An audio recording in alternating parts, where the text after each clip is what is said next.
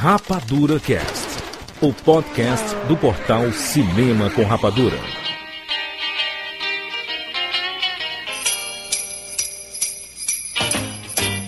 Jingle bell, jingle bell, jingle bell rock. Jingle bells swing and jingle bells ring. Sejam bem-vindos, seres rapadurianos de todo o Brasil. Está começando mais uma edição do Rapadura Cast. E eu sou Jurandir Filho. E no programa de hoje nós vamos falar sobre a franquia Máquina Mortífera. Estamos aqui com o Maurício Saldanha. I don't give a fuck. Maravilha, JC. Ok, ok, ok, ok, Jurandir, ok, ok. Muito bem, gente. Nós vamos falar aqui sobre os quatro filmes da franquia Máquina Mortífera. Então se prepare, se você não viu, está repleto de spoilers. Mas se você já viu ou não se preocupa com spoilers, escute o programa com prazer, porque está muito bacana. Vambora, Maurício! Vambora, Jurandir! Vambora, JC! Bem-vindos ao mundo espetacular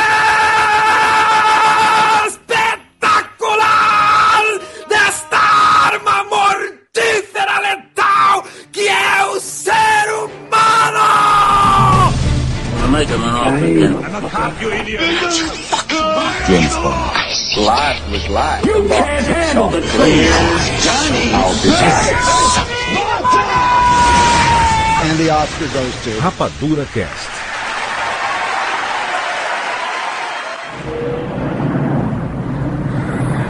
Cinquenta anos de idade. Que aniversário. Estou com 50 anos de idade. Já estou na polícia há 30 anos, sem arranhões nem cicatrizes. Tenho mulher, filhos, ah, casa, tenho um barco. Mas eu posso dar adeus a tudo isso porque o meu novo parceiro está querendo morrer. A droga da minha vida já acabou. É, Roger, ah, cala essa boca. Por que, que você está falando comigo? Eu já morri, cara. O que, que você está olhando? Eu já morri, sabia? Olha aí, cuidado. Ah, não se olha pra preocupa, frente. não. Eu já dirigia quando você ainda estava fazendo xixi na fralda.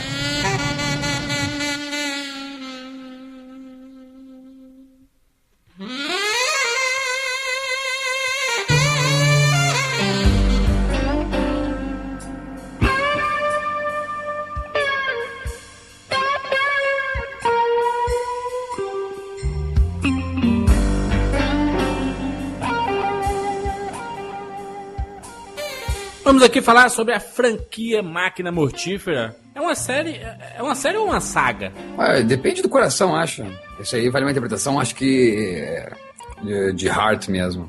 Na minha opinião, é uma saga assim do- de dois homens que, que. de dois homens duros que acabam amolecendo com o passar do tempo e vão é, descobrindo o valor da, da amizade, do amor, né, da, da família. Eu acho é uma saga assim desses dois homens pelas ruas de Los Angeles combatendo o crime. É uma saga assim. São- nós vamos falar sobre quatro filmes. O primeiro, Máquina Mortífera, 1987. Antes da gente falar, o que era que tinha de cinema de ação policial?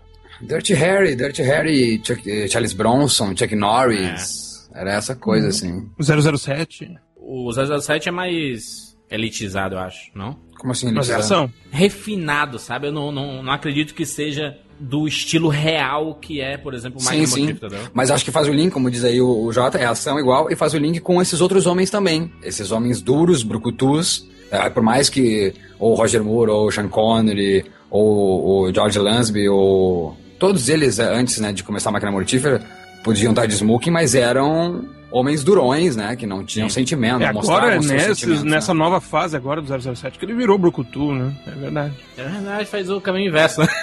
É. é Ah, mas sempre foi, E- é, não, não brucutu, mas sempre foi um homem, é, é, aquela coisa, eu não mostro meus sentimentos, as mulheres que caem aos meus pés, não porque eu falo sobre o que eu senti, elas caem nos meus pés porque eu tenho um grande perfume, eu sou o James Bond, pô. Os produtores falam que a inspiração bem inicial de Mark Mortífera é Dirty Harry. É o policial meio maluco, meio. é, meio que não se importando muito com as, é, com as consequências do que faz, né? O primeiro Máquina Mortífera é comandado pelo Richard Donner, né? Super-Homem e os Goonies. Vocês já assistiram a versão dele de Super-Homem? A versão do 1? A versão Richard, a famosa versão Richard Donner, é? Não, não vi. assisti. É, eu também não. Tenho muita curiosidade pra ver. Puta que pariu, piada de Dimocó. Contar alguma coisa. Só curiosidade. E, o- e o roteiro ficou nas mãos do Shane Black. Shane Black agora, o diretor de Homem de Ferro 3. Diretor e roteirista, né? Do Homem de Ferro 3, né? Ele não tinha feito nada antes, não, não. Foi o primeiro roteiro dele, né? É o primeiro filme dele, ele depois fez Deu a Louca nos Monstros, né? Isso. Um ano depois, fez o último Boy Scout, que é muito bacana, com o Aquele do Damon- Schwaza. Qual é aquele do Schwaza? O último grande herói. Isso. Último E o grande herói. Beijo de Tiros, né? O Harrison- não é à toa que ele tá no, no Homem de Ferro 3, porque ele é o cara que a gente já falou no Cast Plus esses tempos, que é o cara que trouxe de volta o, o Robert Downey Jr. no Beijos e Tiros, né? Gosto Exatamente. muito dos filmes dele. Que é o Beijo de Tiros, é uma revisitada, obviamente, ao, ao Máquina Mortífera. Não tem muitos filmes, né? Vale lembrar que ele não é o roteirista da Máquina Mortífera 2, ele não é o roteirista da Máquina Mortífera 3, ele não é o roteirista da Máquina Mortífera 4. Ele participa dando pitaco, história, o, roteiri, o roteiro do Jeffrey Bowen no segundo. Ele criou os personagens, né, Mal? É, mas ele não tá, tanto que ele queria a morte do... Né? Vamos chegar lá. Mas ele, ele foi tirado porque ele queria a morte do Martin Riggs no segundo filme e ele foi até tirado do, do roteiro, na verdade. Exatamente. Então, na verdade, ele não tem. Ele tem só eu quero fazer isso, o Jota, falando, eu tô falando isso porque tu fala que gosta muito dos filmes dele. Ele só tem o Máquina Mortífera, o Deu a Louca nos Monstros, o Último Grande Herói e o Beijo de Tiros. Exato. Então, gosto São, todos são bons filmes. Perfeito. Como diretor, ele só tem Beijos e Tiros. que é um ótimo filme. É, que pra mim é uma chupação do próprio filme dele, né? É uma, chupa, ele é uma revisitada no próprio estilo que ele, que ele aborda no, no Máquina Mortífera 1. É, mas é um filme divertido, não é? Não é? Não é? Sim, Não é sim, proposta- sim. Mas nada demais, eu quero dizer, né? Um, Claro. oh, oh. Eu acho que esses caras nascem pra fazer um- uma grande coisa. Eu acho que todos, atores, diretores, é, salvo raras exceções, os caras fazem mais de uma coisa épica. Eu acho que o trabalho na Terra do Shane Black foi fazer Máquina Mortífera. Maurício, nesse tempo todo de Rapadura Cash, nós escutando você falar de vários filmes de forma repetida, porque você adora, né? Você gosta muito desses filmes. Nós escutamos você falar de Magnolia, escutamos de vez em quando você dar suas pinceladas no cinema iraniano, mas no cinema de ação, eu acho que a gente nunca escutou tanta referência em relação a uma franquia ou a um filme como você falou sobre Máquina Mortífera. Sempre reparo nisso, Maurício sempre fala. Por quê? Pois então, eu posso. Eu, eu, eu revendo o primeiro filme, eu me descubro. A resposta é outra, né? Mas eu. A, a memória afetiva, memória afetiva, acredito que seja por causa que o, o meu lance com o cinema é muito com meu pai, né? Meu pai alugava muito filme. Ele não via, Cara, eu tanto tenho que hoje. exatamente isso com meu pai, Maurício. Eu Ele tô compra- arrepiado agora aqui. É. Ele é um JC, sabe, hoje, meu pai, sabe? Ele sempre foi, né? Ele tem os filmes, mas não vê. então, o... Meu pai alugava muitos filmes, cara. E eu lembro de um dia estar no, no, no trabalho dele, ele foi numa reunião, numa outra sala do trabalho dele, e deixou numa outra sala de reuniões, grande a sala, assim, e as TVs ficavam dentro dos armários, assim como a gente vê até no Magnolia, outro filme que eu cito muito aqui no cast. Tu tinha que idade aí? Eu tinha oito anos. Hum. Oito anos. Daí o Jota pode me ajudar, né? Jota, porque eu vi em vídeo o primeiro filme. O, o Betamax do Máquina Mortífera 1 teria saído quando se o filme foi lançado no cinema em 87? Pode ser 88? 8, 9. Pode, pode sim. Ou pode ser 87 ainda? Eu acho que eu tinha 12 anos, então é 87. Naquela época é muito confuso a gente dizer isso, porque tinha mu- muita pirataria do, V- do, do VHS Betamax, mesmo nas locadoras mais. as maiores. Ah, Isso então. podia não ser oficial, isso pelo Tá que eu vi podia, podia não ser oficial. É, então eu acredito, eu, eu- não, eu não sei o release dele no Brasil, quando que foi que ele estreou no Brasil, o Máquina Mortífera, se foi 87 mesmo, porque ele deve ter estreado no... ah, porque se ele passa no Natal, acredito que ele tenha estreado perto dessa data nos Estados Unidos, não? Não, estreou em março, dia 6 de março nos Estados Unidos. Ah, foi no março de 87. Daí, e no Brasil, não sabe? Não tem, não tem. Tá, então, eu acredito então que se, chegou então, ou se era até pirata, eu vi em 87 mesmo, eu tinha 8 Não, anos. vocês não assistiram no cinema, né? Não, Máquina 1 não. Daí eu tava no Não. cinema, no, no- na sala desse, do, do meu pai, e vi esse filme. Ele botou, cara, um filme pra mim ver. E era o Máquina Mortífera. E eu fiquei sozinho naquela sala imensa, assistindo, assim, ó, hipnotizado o filme, cara. Daí, claro, tem a memória afetiva com o 2, que eu vi cinco vezes no cinema, o 3, o 4. Agora, revendo o primeiro filme, quando, logo no começo do filme, quando o Danny Glover tá no- na sala dele e chega um parceiro dele, né, um colega de trabalho, e diz: Olha, Murtaug, né, você tem que mudar, né? Você tá. Você não tá acompanhando que o homem mudou. E eu sou um homem dos anos 80. Os homens dos anos 80 não são mais durões, eles são sensíveis. Eles se, a- eles se abrem. Que legal. Daí o, daí o Danny Glover diz assim: Ah, mas por que que tu acha isso? Que tu tá sensível agora. Ele diz, é, por exemplo, ontem à noite eu chorei na cama. Daí ele, cara, é uma piadinha, depois até ele continua, daí o Danny Glover, tá, mas tu tava com alguma mulher? E ele, não, por isso que eu chorei. Mas ele dá essa, de, essa deixa antes, e eu acho que é muito do que simboliza para mim o Máquina Mortífera, sabe? Eu acho que essa quebra, assim, do, do, do do cinema durão, que eu sim via também antes disso, com os filmes que o meu pai alugava, como o Dirty Harry. Cheguei a acompanhar a, o Dirty Harry na lista negra, por exemplo, no cinema também. Então é, é essa quebra que eu acho que inconscientemente eu entendi, sabe? Essa, essa sensibilidade, e eu acredito que é, essa sensibilidade que hoje tenho, ela de, de, decorre de, de, de, um ser que é esse que vos fala, e acredito que desde, desde muito jovem eu posso ter sido assim, entendeu? Sensível. Então, vendo isso em tela, sabe, de um filme que fala de dois homens que vão se abrindo ao longo do tempo, né, da metragem do filme, e vão criando um carinho, cara, de pai e filho, de, né, é uma família aquilo ali, né? Sim, o, sim. É. Dá pra, dá pra ver muito claro, assim, que... A construção de uma família no Primeira Lei, pelo menos. Que o Riggs é o filhão, né? Tem, até tem uma cena que o Riggs, quando vai acordar o, o Danny Glover numa cena com café, parece bem o filho acordando o pai, assim. O Jota pode dizer que tem filho, né? Não parece É. já aquela coisa do pai e do filho? Vamos lá, pai, vamos lá, pai, sabe? Parece, E- sim, parece. E o pai querendo dormir. Então, acho que foi essa relação que eu fiz, sabe, com, com o filme inconscientemente ali.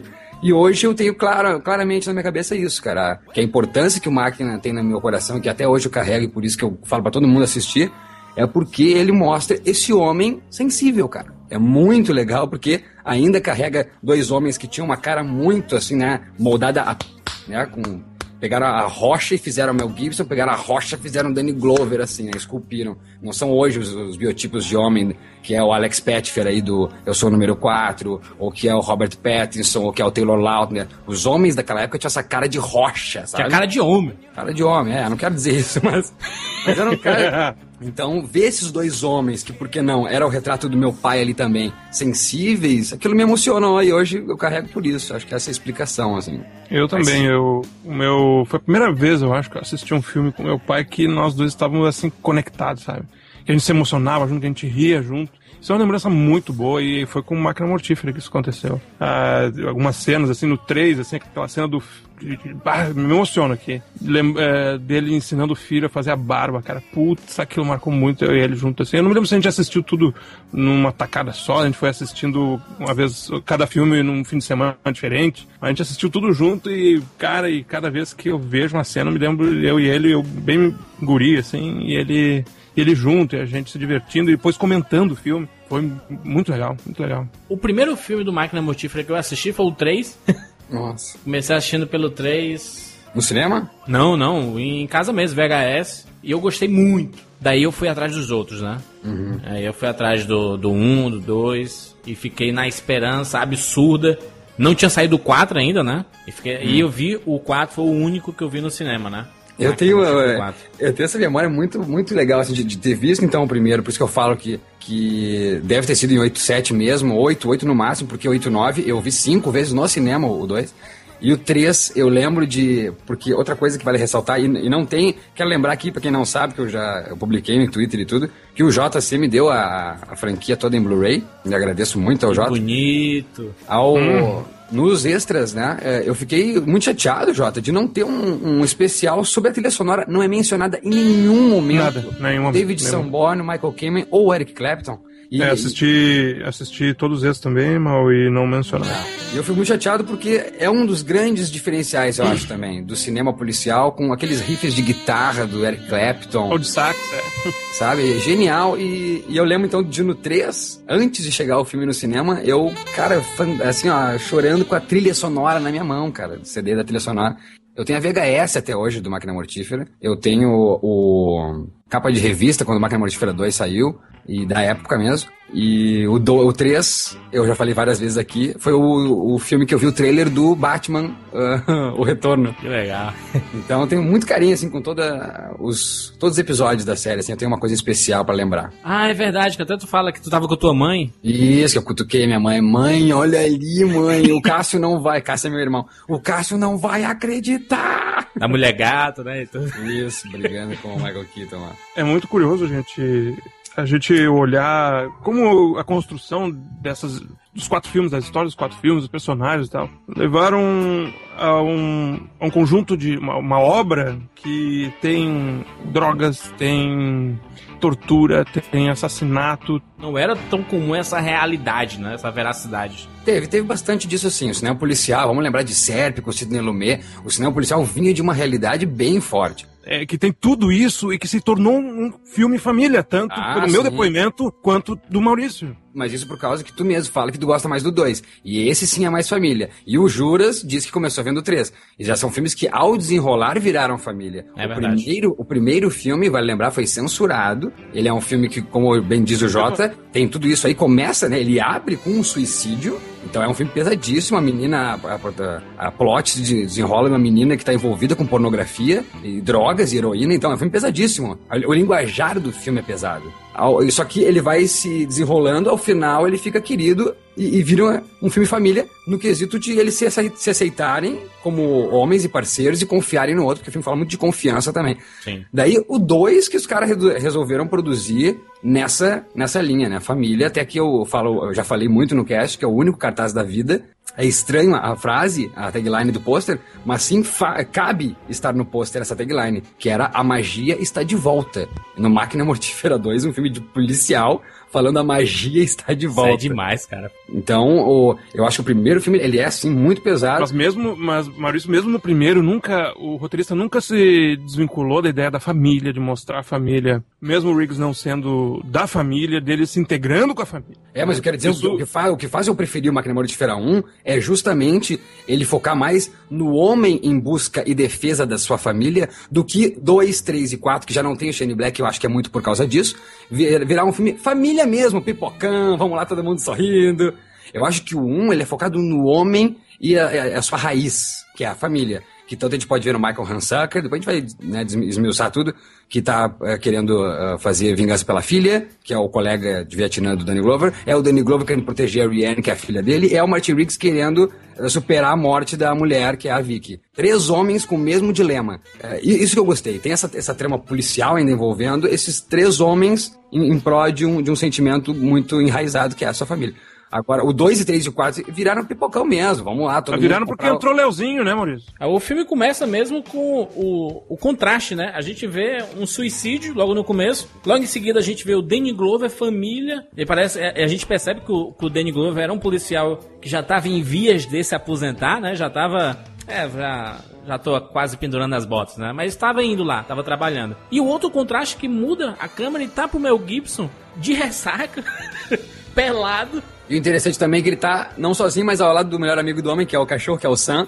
E ao mesmo tempo que ele é um cachorro, um animal. É, então eles vão fazer a brincadeira do espelhamento. Né? O Martin Riggs tá que é um animal, né? Fora da jaula, querendo cometer loucuras. Então, acho que também não é à toa esse animal ali com ele. Então, tipo, você me entende, você é um animal e eu estou no momento animal da minha vida. É um contraste, né? Um contraste bonito, né? Muito bem, bem, bem sacado, é. E aí a gente vê o cara em ação totalmente maluco, perturbado, né, cara? Eu acho que isso que eu, que eu sinto a, na, a- eu sinto a ausência disso no- nos outros filmes, né? A ausência disso me faz não preferir esse do que os outros. É, dessa coisa maluca do, do, do Mel Gibson, né? Desse, desse, a qualquer segundo ele pode explodir. Porque ele é um cara que, que ele, ele navega pelo, pelo mundo da, da loucura, ao mesmo tempo que ele é um cara divertido, dá risada. Porque se for comparar o Mel Gibson do lado dele, o Riggs do lado do Mortal, do Danny Glover, o, o Danny Glover dá risada aos 40 minutos do filme. Antes disso, o Mel Gibson dá risada também. Dá risada, né? e ele não dá. Então quem é o cara carrancudo é o Danny Glover, sabe? Exatamente. Ele tá ali, é. claro, tem motivos pra estar, né? Tô com 50 anos, tô com esse mala aqui como parceiro, puta merda.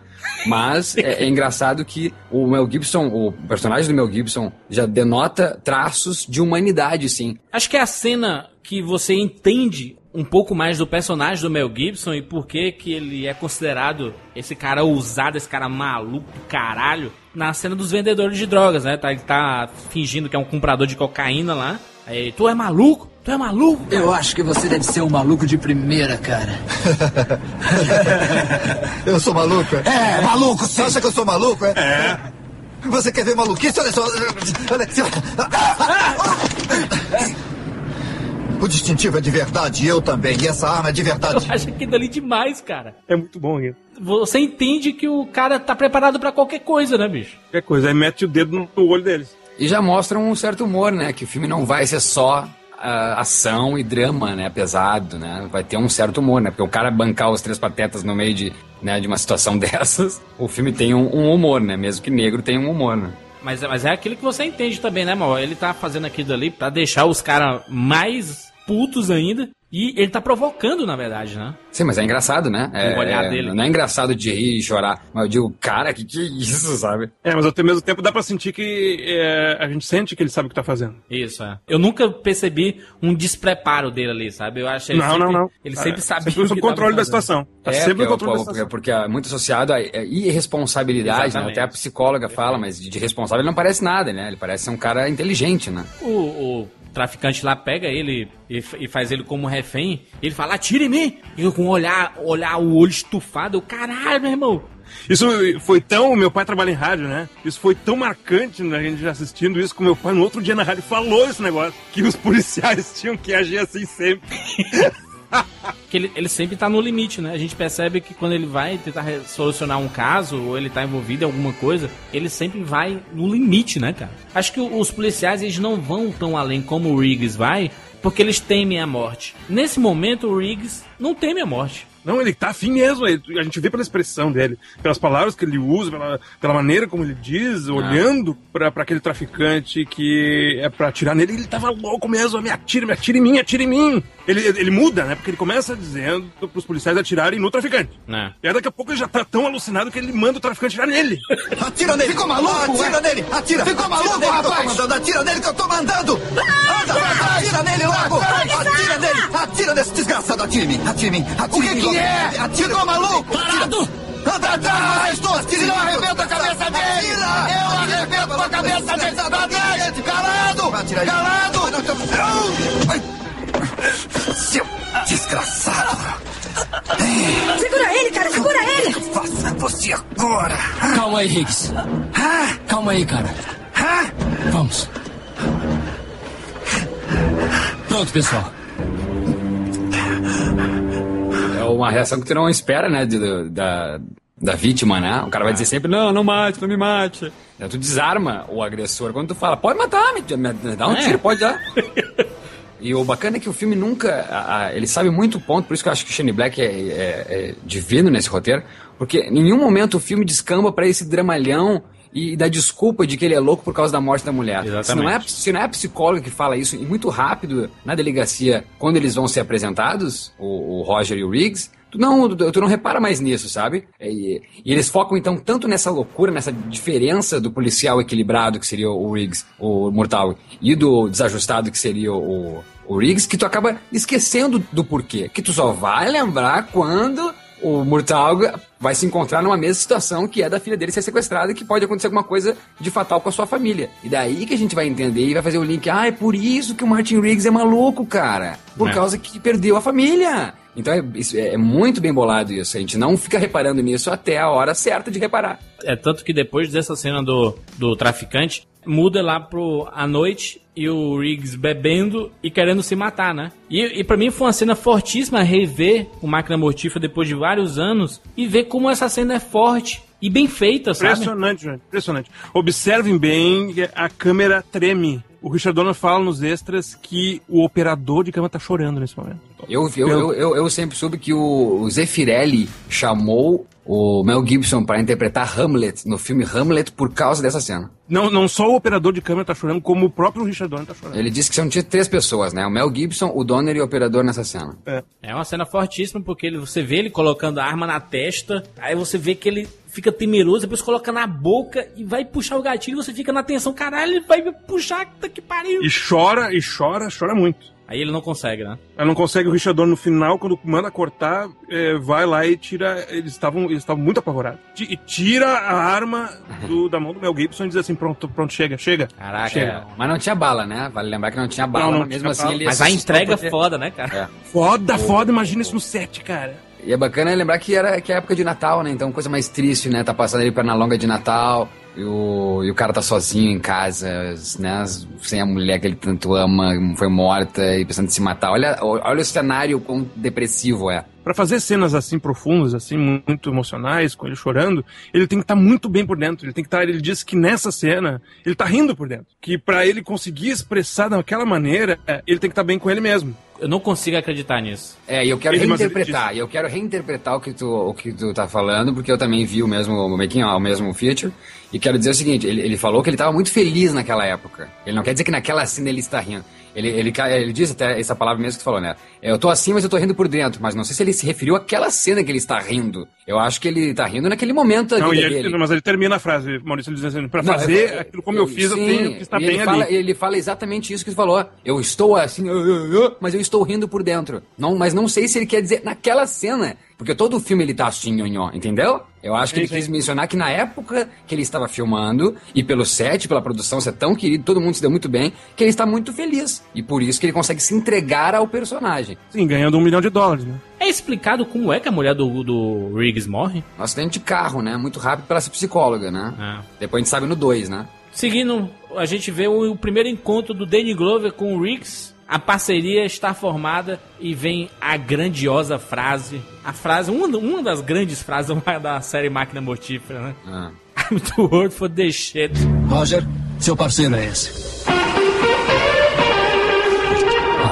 Ah, eu tô muito velho pra essas coisas.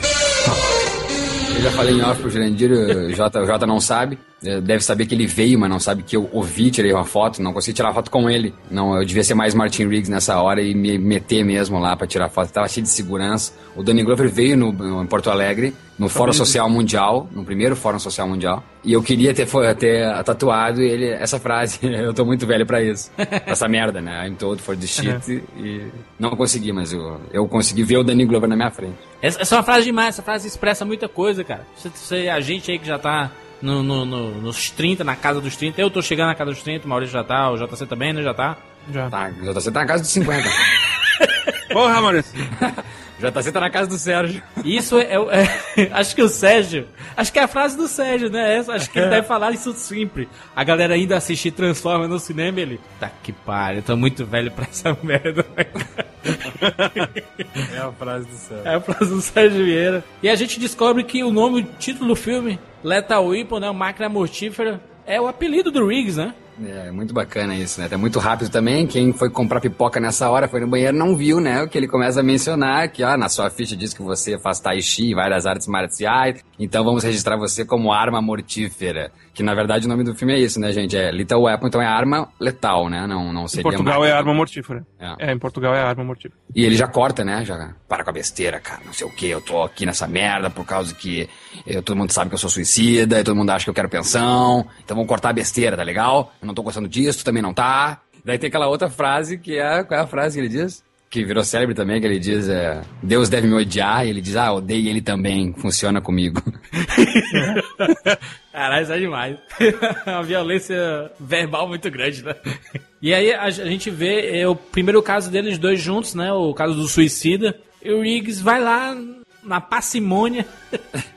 Essa é a melhor, essa é a melhor, né? Porque quantas vezes não vê, não tem mais, mas existia uma época que tinha esses suicidas de janela, Tinha, assim. é. Hoje em dia o pessoal se atira ainda de janela, de ponte e tudo, mas eh, existia uma época que o pessoal queria anunciar e fazer, todo mundo ver. E é o caso desse cara aí, bombeiro, e é toda a população tá ali do bairro. E é assim, né, cara? Às vezes dá, um, dá nos nervos e diz, então pula, cara, tu quer pular? Então vamos pular.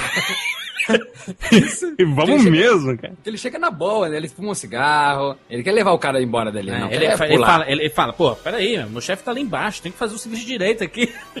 E o cara é tão chato, não, mas ele tem aquela voz, né, de, de louco, mas não louco, né, que é engraçado, porque daí colocam dois loucos, né, aliás, até então, no filme Martin Riggs é tido como louco, e ali tem tipo um louco querendo se matar. Sim. Então, dois suicidas juntos. E a gente vê, então, ali, que existe humanidade, sensibilidade e equilíbrio no Martin Riggs, por mais louco que ele pareça, porque ele quer ir embora dali. Ele não chega e olha e diz assim, ó, não, eu vou lá porque eu sei que eu vou pular com esse cara, sabe? Dois suicidas, até então no filme, Aonde então podemos ver que ele não é esse maluco Martin Riggs, porque Sim. o maluco é o outro que quer pular. Até o outro também não quer pular, porque ele pula de fato e o cara, não, não, não. é um impulso, na verdade. A ali, gente, né? a gente vê nisso então que ninguém é louco, né? Todo mundo tem um pouquinho, tem um porquê de querer fazer esse malefício a si próprio, né? A gente tem um porquê. Então é, é muito bonita essa cena, eu acho. Essa cena é. Então, quanto demais que lá, depois a gente vai comentar as cortadas cenas e não. Ainda bem que essa cena permaneceu no filme, sabe? E eles pulam mesmo- 33 metros. 33 metros É. pulam. Não é o Martin Riggs, é o dublê, né? Não, Mas a gente acredita que seja o Mel Gibson, né? Mas no final que ele, ele sai e ele fica. Uh! Uh! Não, e, e- e isso e converge para uma e converge para melhor cena pra mim da franquia inteira, que é os dois discutindo, o, o Danny Glover chama ele, vem pra cá, vem pra cá, vem pra cá. Tu é maluco mesmo então? Tu é maluco mesmo? Droga! Tá legal, escuta aqui, olha. Sem me enrolar, tá querendo se matar? Ah, pelo amor de Deus! Cala essa boca, quer ou não quer? Você quer morrer? Olha, Sim ou eu não? fiz o meu trabalho, mas que é que Você não está tá querendo? respondendo a pergunta! O que é que você quer ouvir, cara? Que eu às vezes penso em meter uma bala na minha cabeça? Hã? Eu penso! Eu penso e tem até uma especial pra ocasião esta aqui. Olha, é fácil, é só atirar pra acabar com essa droga de uma vez por todas. Todo santo dia eu me levanto e penso numa razão pra não atirar todo santo dia. E sabe por que eu não atiro? Você vai até rir. Sabe por que eu não atiro? O trabalho, o meu trabalho, é essa a razão. É, você quer morrer, sim. Não, mas não tenho medo de morrer. Não tenho medo. Toma, pega minha arma. Não me faça de idiota, puxa esse gatilho. Vai em frente, cara. Fica à vontade. Vai em frente se você é sério. Não devia me tentar, cara. Põe na sua boca. A bala pode ir pro ouvido e não te matar. Debaixo do queixo. É, debaixo do queixo, é sim. É.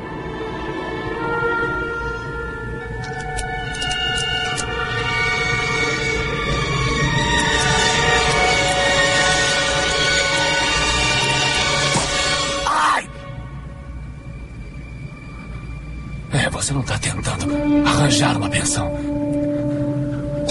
Você é maluco mesmo. Porque é, dizem que é uma coisa que acontecia, eu não sei se acontecia mesmo nos Estados Unidos, que um policial saía do departamento dizendo que tá maluco, tá maluco, ia atirar em qualquer um que visse na rua, e que chegava e, e de dentro do carro atirava uma pessoa qualquer que tá passando na rua mesmo e ganhava seis meses de dispensa. A dispensa remunerada, né? E então, e tudo isso, vamos dizer que é uma coisa, que era uma coisa que era uma, um, vamos dizer, uma lenda ou uma coisa que acontecia mesmo, e ele achava que ele podia estar acontecendo com ele. De ele querer alguma dispensa de fazendo essas maluquices. E não. E aí cai a ficha dele. Eu costumo, eu costumo dizer, aliás, eu não só costumo, como eu disse no começo do cast, que acho que algumas pessoas nascem para certos papéis e, e nunca mais o, podem reprisar em remakes, em o, continuações, mas eu já, já disse uma, uma vez que o Harrison Ford, para mim, a cena da vida do Harrison Ford como ator é a cena pequena, né? Então, atores podem ter isso, ter um, um olhar, não precisa, não precisa nem abrir a boca, né? Como Chaplin, para ter uma grande cena, para mim, que vai ficar para a história do cinema.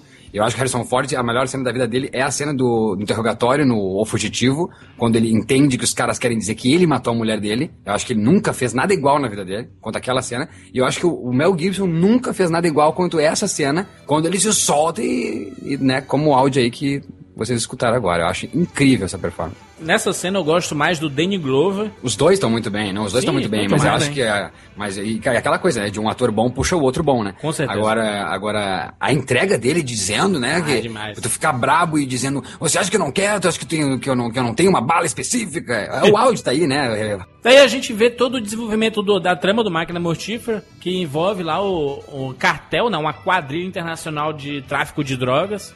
A gente percebe o envolvimento do tanto do Danny Glover como do Mel Gibson na investigação. Eles estão bem envolvidos mesmo, que acaba é, culminando que o- a galera quer calar esses detetives, quer fazer com que eles parem e ele sequestra a filha do Danny Glover, né? É, e é muito bacana como é amarradinho o filme, né? Tipo, desde o começo, a gente já sabe que o, o Danny Glover recebeu uma ligação, ao mesmo tempo que ele vai investigar esse suicídio da menina que é no começo do filme. É. E daí a gente descobre que ele conhecia a filha, porque ele, ele, ele serviu no, no exército, ele, ele lutou no Vietnã com o cara, o pai da filha. Então, e o pai da filha, que tinha um grupo, então, né, de- de- pelo general McAllister, né? Isso. Que eles pegavam, faziam esse esquema de drogas lá na, na Ásia, né? As heroínas, trazia a heroína. E então é bem amarradinho a história, porque antes disso tem ainda o encontro do Danny Glover com o, o Murtaugh, com o, o, o Michael Hansucker, o pai da, da Amanda. E que, né, que eles, tipo, se revê depois de 12 anos, então tem a fotinho deles no Vietnã. Então, e que depois a gente descobre que esse cara é um filho da mãe mesmo, entendeu? Até o, o, o Murtaugh diz, né? Você não teve nem o troco que você merecia, seu filho da mãe, porque o Glover é contra drogas total no filme, né? É isso. Eu queria só lembrar da- da cena em que eles vão. A primeira, a primeira investigação, que é o primeiro sorriso, né? Que, que é logo depois do, do pulo do Mel Gibson, que eles vão pegar o carro e vão investigar aquela casa. E ele diz: Ah, desculpa ter falado aquelas coisas, porque logo depois que eles saem da piscina, ele diz pra ele: Tem alguém que você não matou ainda, né? Ele diz: Ah, eu não te matei ainda, né? Aí ele diz: Ah, eu queria te pedir desculpa, né? Ele fala: Eu queria te pedir desculpa pelas coisas que eu falei e ah, muito mais eu queria te agradecer por ter salvado a minha vida. Cara, o Riggs olha pra ele e diz: É difícil falar isso, né? Eu achei genial, cara. Que sensibilidade esse Shane Black de colocar certos diálogos, cara. Verdade. Então, olha como o filme fala de pessoas, de homens durões, que estão se abrindo pra sensibilidade, sabe? Que querem falar aquela coisa que tá no coração e a dificuldade. Então, olha o marco que foi esse filme mesmo para o gênero, né? Gênero homem e gênero policial, né? É A gente nunca vai saber, a gente nunca vai saber, mas é, tem muitas dessas coisas, pelo que a gente vê nos extras do, do Blu-ray. É, aliás, recomendo fortemente a aquisição. Tem no Brasil, tem lá no- na, na Inglaterra também. É, coleção completa com discos exclusivo de extras, né? E é, pelo que o Richard Donner fala, a gente não sabe exatamente o que está escrito e o que, que é que ele permitiu que fosse é, colocado no, na versão final. ele sabe? comenta, né, Jota? Ele comenta Ele que eles comenta, improvisaram mal. muito, né?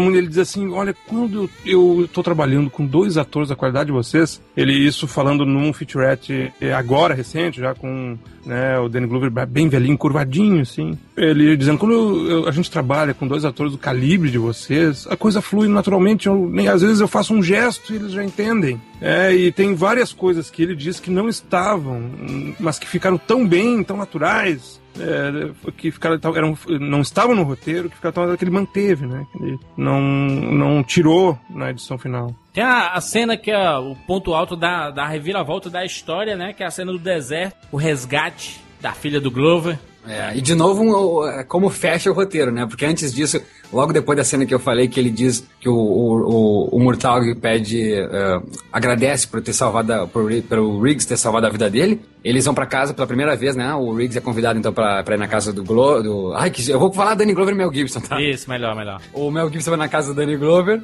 que a gente descobre que a Rihanna fica apaixonada, aquela coisa toda, vidrada, os irmãos ficam fazendo um rapzinho, né? Gozando da irmã. É, eu, quero, eu quero citar algumas coisas dessa, dessa sequência que eu acho genial. Uma, a casa, desde o começo a gente já vê, né? Mas a gente pode ver de novo, que a casa tá em reforma. Ou seja, nos quatro filmes a casa tá em reforma. Isso é muito bacana. Isso eu acho que tem uma outra coisinha também que eu quero fazer essa leitura. Né? Eu fiz essa leitura. De que, é, é, de como uma família tá sempre em construção. Antes disso, ele. O Mel Gibson fala: Tu não confia em mim, né? Acho lindo isso, cara, esses, esses, esses espaços, né? Tem a, tem a comédia, tem a- o drama. Então tem a comédia ali deles falando no barco, ele rindo, daí ele pergunta pro, pro, pro Gibson, ah, o que você resumiu dessa noite, né? E logo quando ele tá entrando no carro, já quebra pro drama quando ele diz: Você não confia em mim, né? Mas vou dizer uma coisa, eu sou bom nisso. Ele no quê? Ele não fala nem em matar, né? Mas ele diz, olha, tal época, né, em Laos, eu tinha 19 anos e só podia 10 pessoas no máximo no mundo atirar da distância que eu atirei, que é 916 metros, né? E isso que eu quero dizer que vai culminar lá quando ele vai ser o atirador na cena do sequestro. Sniper. Exatamente. Então, como fecha o roteiro, né? Não tinha reparado nisso, Maurício. Belíssimo link. É, muito bem, bem, bem amarrado o roteiro do filme. E a cena do deserto?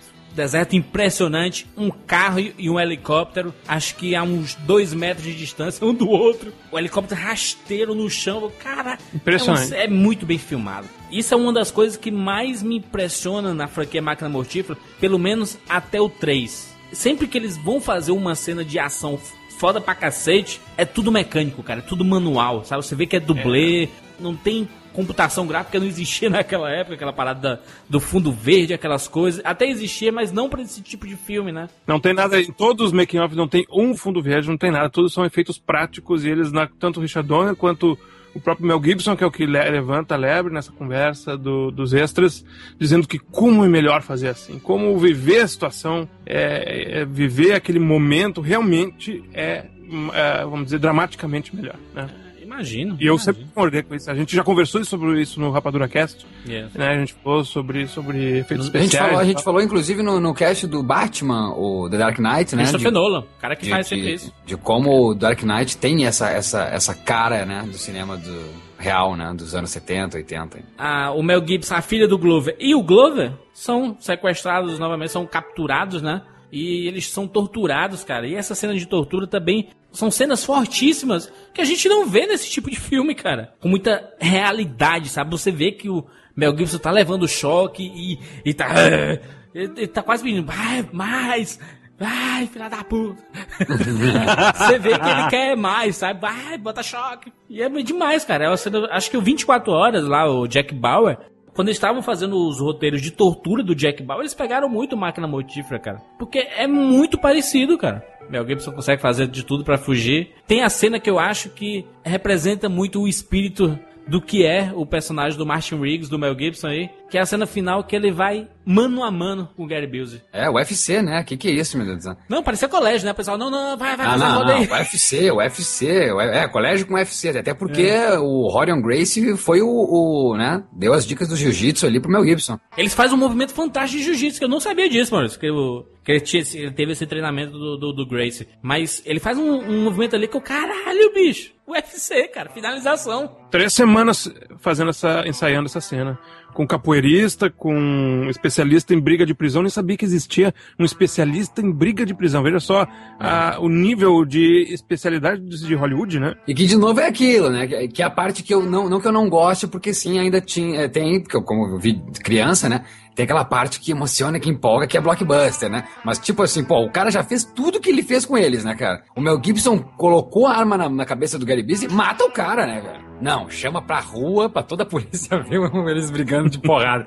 Legal, é emocionante, mas... É, lindo, lindo. A fotografia da luta é bárbara. É porque tem um helicóptero helicópteros. sobrevoando, né? E tem, Tem a luz e tá chovendo e. Putz, cara, que lindo, que linda cena. Eu, eu também acho, mas que talvez seja desnecessário, mas ficou bacana, entendeu? É, não, exatamente, fica em empolga, né? Até porque eu sempre quis, não falei, sempre quis ser policial, por causa do Mel Gibson. que a- E sempre o que me vem na cabeça quando eu lembro Máquina Mortífera, pela parte blockbuster e, e só a emoção e empolgação de uma criança, é as correrias. A cena que ele corre no, pra pegar o cara na, na ponte lá, né? Quando o cara vai desviar pelo viaduto, ou quando ele corre na frente do ônibus, eh, na, na- saindo da boate, é a cena que ele corre no, no deserto, é o Mel Gibson correndo. É isso que eu pensava. Então eu queria ser policial pra essa energia toda. Pra correr que não, Mel Gibson. Só que ninguém corre que nem o Mel Gibson e o Tom Cruise, né? Exato. É que virou uma marca mesmo, né? Lembra do Mel Gibson correndo no Eternamente Jovem, Mel Sim. Gibson correndo no Preço no Resgate. Só que o que eu gosto mesmo da franquia, da, do Máquina Mortífera 1, é esse lance dramático mesmo. O Gary Wills é, é preso, mas consegue se libertar e eles dão um tiro juntos, né? O Gibson e o Com Glover. aquele, com aquele slow motion característico, né? Que não precisava também. Mas fica bonito, né? Aqueles dois, os dois juntos abraçados, dando tiro. Parceria com o Pad. Que ele fala ainda, né? Tô contigo, parceiro. Tô Isso, contigo. isso. Tô contigo. Que ele desmaia quase, É. né? O Gibson no colo, no colo dele, né? Vale, vale lembrar só uma cena antes, que é ridícula, que é o Gary Busey. Não tinha como não ter uma cena ridícula. É o Gary Busey com a De vilão. metralhadora na casa, assim. Daí tem o a Christmas Carol botando na, na- passando na TV. E ele metralha a TV e diz: Maldito Natal! É o estereótipo do vilão, né? Tinha que ter mesmo. O vilão não pode gostar de Natal. Né, a gente encerra lá com o Mel Gibson no cemitério, meio que se despedindo da sua mulher, né? E meio que de alma lavada, né? enfrentando, né? Porque talvez ele não tenha até então en- enfrentado o velório, né? Acho que de repente vai saber se ele foi no velório. A gente tem o primeiro encontro, que talvez por toda essa carga dele no filme inteiro, pela, pela, pela reconstrução de uma família, mesmo no outro, né? Que é o Danny Glover, ele consegue encarar então a morte de frente da mulher, né? E ele vai lá na casa do Danny Glover e não quer entrar, né? Fica meio faceiro assim. E entrega a bala pra, pra filha do Glover, entregar pra Querendo, ele. né? Louco pra entrar, né? Louco, de- louco, louco, louco Louco pra pra querer ser convidado. Aí o Glover lá sai e chama ele na convida. Não, que dá aquela frase maravilhosa, o desfecho maravilhoso do diálogo que ele diz: Você acha que. Só, você é louco em achar que eu vou comer o pior peru de Natal da história sozinho. Aí ele olha pro Glover e diz: Eu tenho um segredo pra te contar. Eu não sou louco. E o Glover, eu sei. Puta que. Sai demais. Pode, pode subir os créditos, meu filho. Tô arrepiado. Porque pra mim é disso que se trata. Máquina mortífera. Eu já falei uma vez e vou falar de novo, uma coisa extremamente delicada, pessoal. Eu tenho um avô que se matou. Meu avô foi pro hospício, colocado no hospício, uma situação né, que é, e é complicado aqui não falar e não falar tudo, falar e não falar tudo. Mas enfim, é, essa, é, essa é a resolução. Ele, o meu avô se suicidou. E antes disso ele teve no hospício e levou choque na cabeça. E ele dizia que ele não era louco e que queria sair de lá. Enfim, se eu tivesse naquela época lá, eu tirava ele de lá. Sabia os rumos que seriam, né? Se eu tivesse um DeLorean, vai saber o que aconteceria. Mas enfim, E, e o filme toca muito nisso, né? À toa que em muitos momentos do filme se fala de loucura. Se coloca esses personagens com essa, com essa carga e com essa descarga emocional. Então acho muito bonito que o filme prevalece, no, no primeiro, prevalece isso. Essa questão muito sensível e característica, a, a característica da postura do ser humano, né? Da, das ações do ser humano. E não só o, a comédia, só as explosões. Tem sim esses números overs, mas eu acho que, como ele conclui, sabe, isso de dizer, olha, eu não sou louco. A gente já sabia que ele não era louco. Quem estava acompanhando o filme todo já sabia que ele era muito coração e ele é um cara que, que tinha perdido alguém muito valioso, cara, a família dele. A gente descobriu isso por causa que a gente. E o Glover já sabia que ele não era louco, só não tinha falado ainda, porque a gente descobre lá no meio do filme que, como é difícil falar certas coisas, ele já descobriu que ele não é louco porque o Glover se, se, se viu numa situação igual, de Sim. poder perder alguém muito valioso. E, de novo, né, falo que eu acho muito bacana que lá no começo ainda tem esse outro link que o Michael Hansucker fala, pro, quando eles se encontram num bar, né, pro Glover matar, né? Você vai vingar, você me deve, você vai pegar esse cara e vai matar. Ou, ou, ou, seja, a gente vê que um cidadão comum pode ficar desequilibrado quando ele perde alguém valioso, como a sua família. Então, o filme é ele isenta, então, né, o homem, a, a loucura do homem, mostrando que uh, a gente tem perdas e sofre perdas, e isso sim pode desequilibrar uma pessoa, né? Quando a gente perde nossas raízes. Então acho que isso que é lindo no Máquina Mortífera. Ele é, além de um filme policial, ele é um filme, é um filme extremamente humano. Exatamente. Máquina Mortífera 1, Custou 15 milhões, faturou 65 nos Estados Unidos, 55 no mundo, 120 milhões, porque custou 15 milhões apenas, cara. É, Máquina Mortífera marcou muito mais no VHS do que realmente nos cinemas. Verdade. Isso eu não tenho acho. valores, mas foi muito mais. Quer dizer, nós assistimos, nós três aqui, assistimos pela primeira vez o primeiro Máquina em VHS. O Maurício falou que tem o VHS, quer dizer, é, fora os VHS da Disney, eu acredito que é, o Máquina Mortífera foi uma das maiores vendas para consumo final, dizer, não era nem locadora. Então, dentro disso, quer dizer que locadora já comprava muitas cópias do Máquina Mortífera na época para ter disponível. As pessoas gostavam tanto dos filmes que começaram, quer dizer, na origem da coisa de colecionar filmes, e com certeza está a Máquina Mortífera. Quem, co quem colecionava VHS, eu não colecionei VHS, é, tinha máquina mortífera, sim, na coleção. O Chris Rock fala, inclusive, nos é, extras, é, que ele tinha o VHS. Qual era, qual era o Maurício que ele diz? Máquina mortífera? Qual ah, depois é, tinha. É um do, do Ed Murphy. Eram três filmes que ele fala que tinha. Eram três filmes e é, ele dizendo que ele foi um dos que ele mais assistiu. Assistiu 60 vezes o primeiro filme, uma coisa assim. É. Então, de, de conversão de cinema, não entendo nada. Só sei que de home video foi uma das coisas mais marcantes do mercado. Foi máquina mortífera. É, e muita coisa, muita coisa ajudou a Máquina Mortífera a ser esse clássico, né? É o caso, então, de ter 15 milhões, a gente não sabia agora quanto. Economistas, por favor, coloquem aí nos comentários quanto seria esses 15 milhões hoje. Mas nos extras, eles dizem isso, né? Que era muito dinheiro, que eles ficaram abobados quando eles viram o budget, assim, tipo, olha o que liberaram pra gente, sabe? Vamos quebrar tudo, negada. Vamos quebrar tudo. Então, a sorte de ser essa época, ainda que não tinha, então, o, o CGI, né? Então, é, vocês têm que ver os extras, gente. A, se não puder comprar, aluguem, né, pra ver o, o, disco de bônus do Blu-ray. Vocês verem, hein, Jota, a cena da, da queda da, da Amanda Hansacker no, do, do edifício. Como eles fizeram essa cena, cara? Genial. Eu nunca imaginei que era aquilo. Mano. Nunca imaginei também. Conta aí, conta aí. Então, o pessoal foi lá de noite, né? Com a câmera, imaginando como a cena vai ser, e tirou uma foto. E essa foto foi agigantada, né? Ampliada milhões de vezes e, e, e colocaram como se fosse. Imprimiram num pano, né? Embaixo desse pano tinha um colchão. Um colchão de ar, como tinha, como tem na cena lá quando eles pulam no. Deve ser até o mesmo colchão de ar quando eles pulam no, na cena do suicídio Foi do pintado cara. no colchão de ar, foi pintado no próprio colchão. Ah, no próprio colchão. Era um artista da Warner, tinha um artista na Warner. Pra se confundir com o cenário, né? Pra, pra, pra ficar Exato. Então, Não, no e... take lá de cima, parecia que existia o carro lá embaixo. Mas né? era uma pintura, cara. Então, e a Amanda, e a própria atriz, então, ela pula cheio de cabos, óbvio, né? Mas, é, então, olha a tensão que gerava já é, é, essa cena.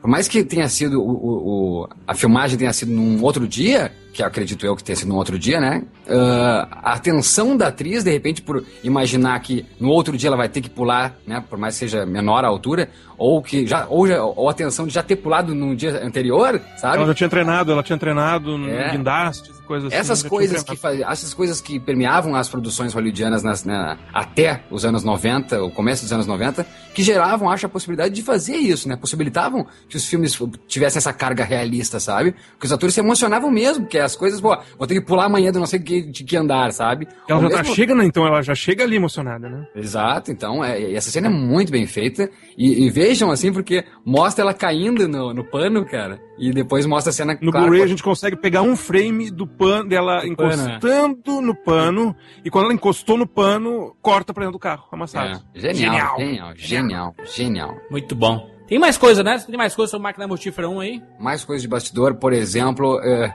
eu fiquei surpreso, o Jota também deve ter ficado surpreso, e quem vê vai ficar surpreso, que é descobrir que no roteiro não estava dizendo que era um negro e um branco. Ah, é, não diz. Não, sabia. diz em nenhum momento. É, para o roteiro na mão do Richard Donner, e a mulher do Richard Donner olha o roteiro, olha, eu tô arrepiado, cara. E ela diz: Você já viu a cor púrpura, meu amor? Por que não pega o Danny Glover? E aí, né? ele, ele que se tocou então de que não existia nenhuma Ele foi, reler o roque- ele foi olhar o roteiro de novo. É, e ele viu e É. percebeu, cara, não, não diz que é negro, cara. A mulher dele teve esse feeling, cara. Salve a mulher do Richard Donner. Que fantástico. Porque durante todo o filme não se fala em negro. Não, nós, nós É, temos, isso o claro roteiro- que uma, uma- nós temos uma carga en- end of apartheid, né? O fim do apartheid, até porque o Danny Glover sempre lutou, né? eh, em prol dos afro-americanos. O Danny Glover, inclusive, me emocionou muito uma entrevista que eu vi dele, acho que já faz uns seis anos, que ele não conseguiu pegar um táxi em Nova York durante uma hora e meia, que nenhum táxi parava pra ele. E ele acreditava que era por causa da cor dele. Então ele sempre lutou contra, ah, ah, contra o preconceito racial. Ele veio ao Brasil na, na- no Fórum Social Fórum Mundial Social. falar sobre isso. Então, ah, é emocionante, assim, ele ah, ver que no filme tem um pouco do Danny Glover, sabe, na direção de arte. Eu acho que ele que, que solicitou que colocassem aquele, tem um pôster, não sei quem viu o pôster no quarto deles, End of Apartheid, e também, né, para, para o fim do Apartheid, e também no, na geladeira, na porta da geladeira, na, na lateral Legal, não sabia. da casa dele. Ao final do, de um dos featurettes do Blu-ray, o roteirista, que pra mim, é, Máquina Mortífera, o primeiro filme é a obra-prima dele, né? Ele fala que em Hollywood 97% das vezes a coisa, as coisas dão errado, é, dá problema de orçamento, dá problema de cortarem coisas legais dos roteiros, dá problema de não conseguir aquele ator exatamente que se queria pra uma produção, um monte de problema. Mas os 3% que dão certo são demais, são muito bons, excelentes. É. Achei muito legal isso porque a gente volta e meia discute aí, e é uma das coisas que todo mundo gosta de fazer, discutir quem, curte cinema, né? Gosta de discutir o filme é melhor, aquele é melhor, aquele é pior, né? Mas de tudo que está envolvido, a estrutura que envolve uma produção cinematográfica de- dessa magnitude, assim, né? Com os investimentos que, que se tem hoje em dia, principalmente, é, do- é, cada vez mais tem mais peças envolvidas para se produzir, né? E cada vez mais é possível dar errado, né? E que quando Verdade. essa sinergia toda se combina, de tudo dá certo, como isso é legal. E isso é uma máquina mortífera. O Shane Black, que é o que falou tudo isso aí que o Jota acabou de dizer, ele disse que no roteiro dele era muito mais exagerado as coisas assim. Tipo, tinha um final que explodia E é mesmo, é cocaína, mesmo, cara. caía cocaína Chovendo. nos céus de Los Angeles. Chovia cocaína. Chovia cocaína no Caralho. letreiro de Hollywood. Ele foi, que muito- foi colocando escala nisso. Ele foi colocando, diminuindo, colocando escala nisso. Eu tô chegar no- imaginando, cara, uma cena com cocaína chovendo em Los Angeles. Vale lembrar que 48 Horas veio antes de Máquina Mortífera. Então teve Acorrentados, que eu lembro, agora de- podem ter tido outros filmes, mas eu lembro também agora do 48 Horas, de 82. Então 82 foi filmado em 86, Máquina Mortífera. 48 Horas tinha o Nick Nolte e o Ed Murphy como atores.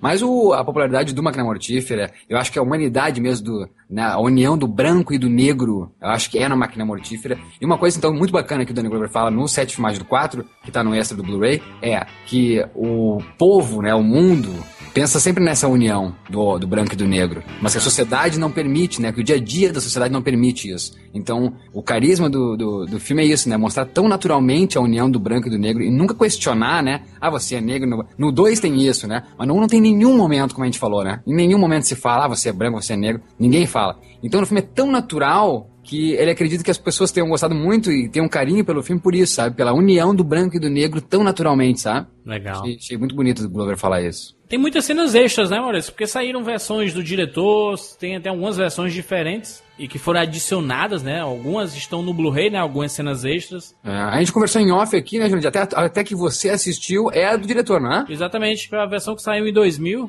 A minha versão em DVD é do cinema. E essa versão do diretor tem nos Estados Unidos, mas no Brasil eu nunca vi. Buscando aqui na memória, eu acho que eu, que eu vi na TV a cabo essa versão do diretor também. Um especial que fizeram, máquina mortífera. Então, assim, ah, versão do diretor nunca antes vista, não sei o que e tal. Pode ser, é bem possível. TV paga, talvez é bem possível mesmo. Eu acredito que a, a- a aberta não. A versão do diretor tem dois minutos a mais, né? E tem uma tarja em cima, uma tarja vermelha, indicando que é Director's Cut. É, tem algumas cenas bem fortes, né?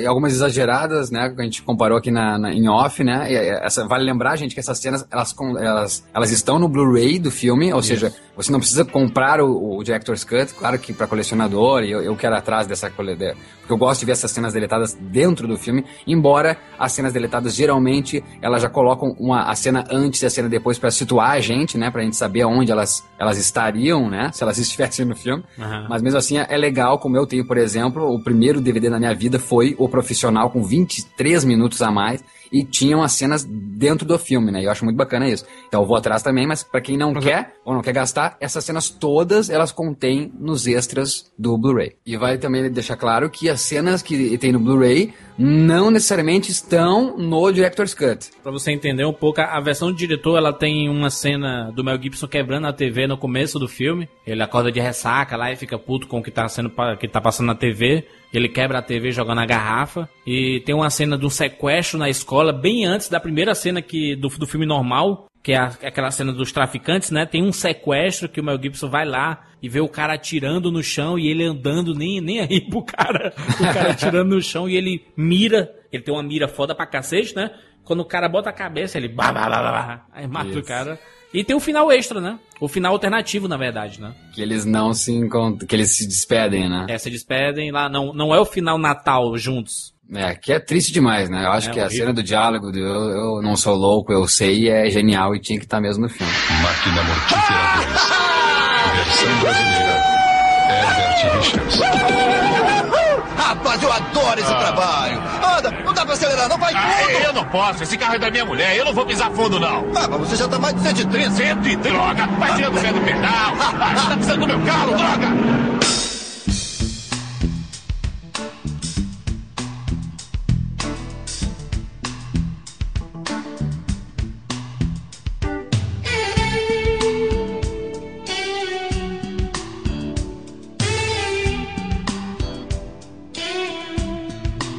Em 89, Máquina Mortífera 2, eles perceberam que tava na hora do explosivo, né? Vamos fazer o blockbuster de verão. e já começa da forma que eu, eu não eu, eu não lembrava quando a gente gravou o cast do The Dark Knight, Maurício. Tu fala do, do Coringa, né? O Joker. Quando ele sai da. e consegue fugir da delegacia, ele tá com o cabelo molhado e ele bota a cabeça pra fora e fica com a língua assim. Quase Aham. gritando, né, assim, e o carro indo pra lá e pra cá, e tu, pá, eu lembrei do Máquina Mortífera, o começo do Máquina Mortífera 2, o Mel Gibson gritando, uhul, alta velocidade, botando a cabeça pra fora e tudo. É, o Máquina Mortífera 2, ele começa com, não sei quem, quem, que, eu não sei se estou errado, eu acho que o Jota pode ajudar, ou até o Juras, mas acho que o Jota, por consumir tanto ah, essa mídia do, do home video, Jota, o começo daquele, da, da Warner tem um pouquinho de insert da Tiny Toons, não, do Peralonga, não? Tem, tem. É, daí já... Que loucura, deve ter A Warner, família. é, a Warner gosta de colocar umas referências assim. A Warner é a única produtora que, que permite a mudança do logotipo no início do filme. É a única. Verdade, no, no 4 ela deixa explodir, né? A logo, a logo chega assim e.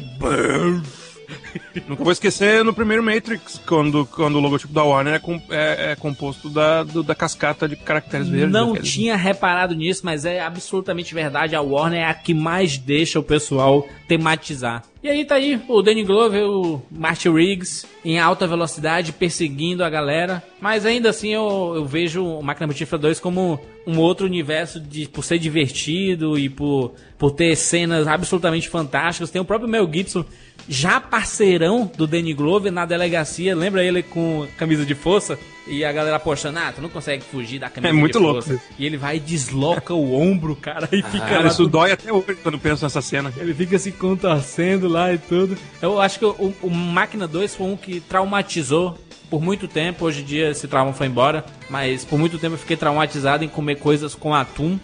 Quando, quando o Danny Glover tá comendo um sanduíche de atum, né?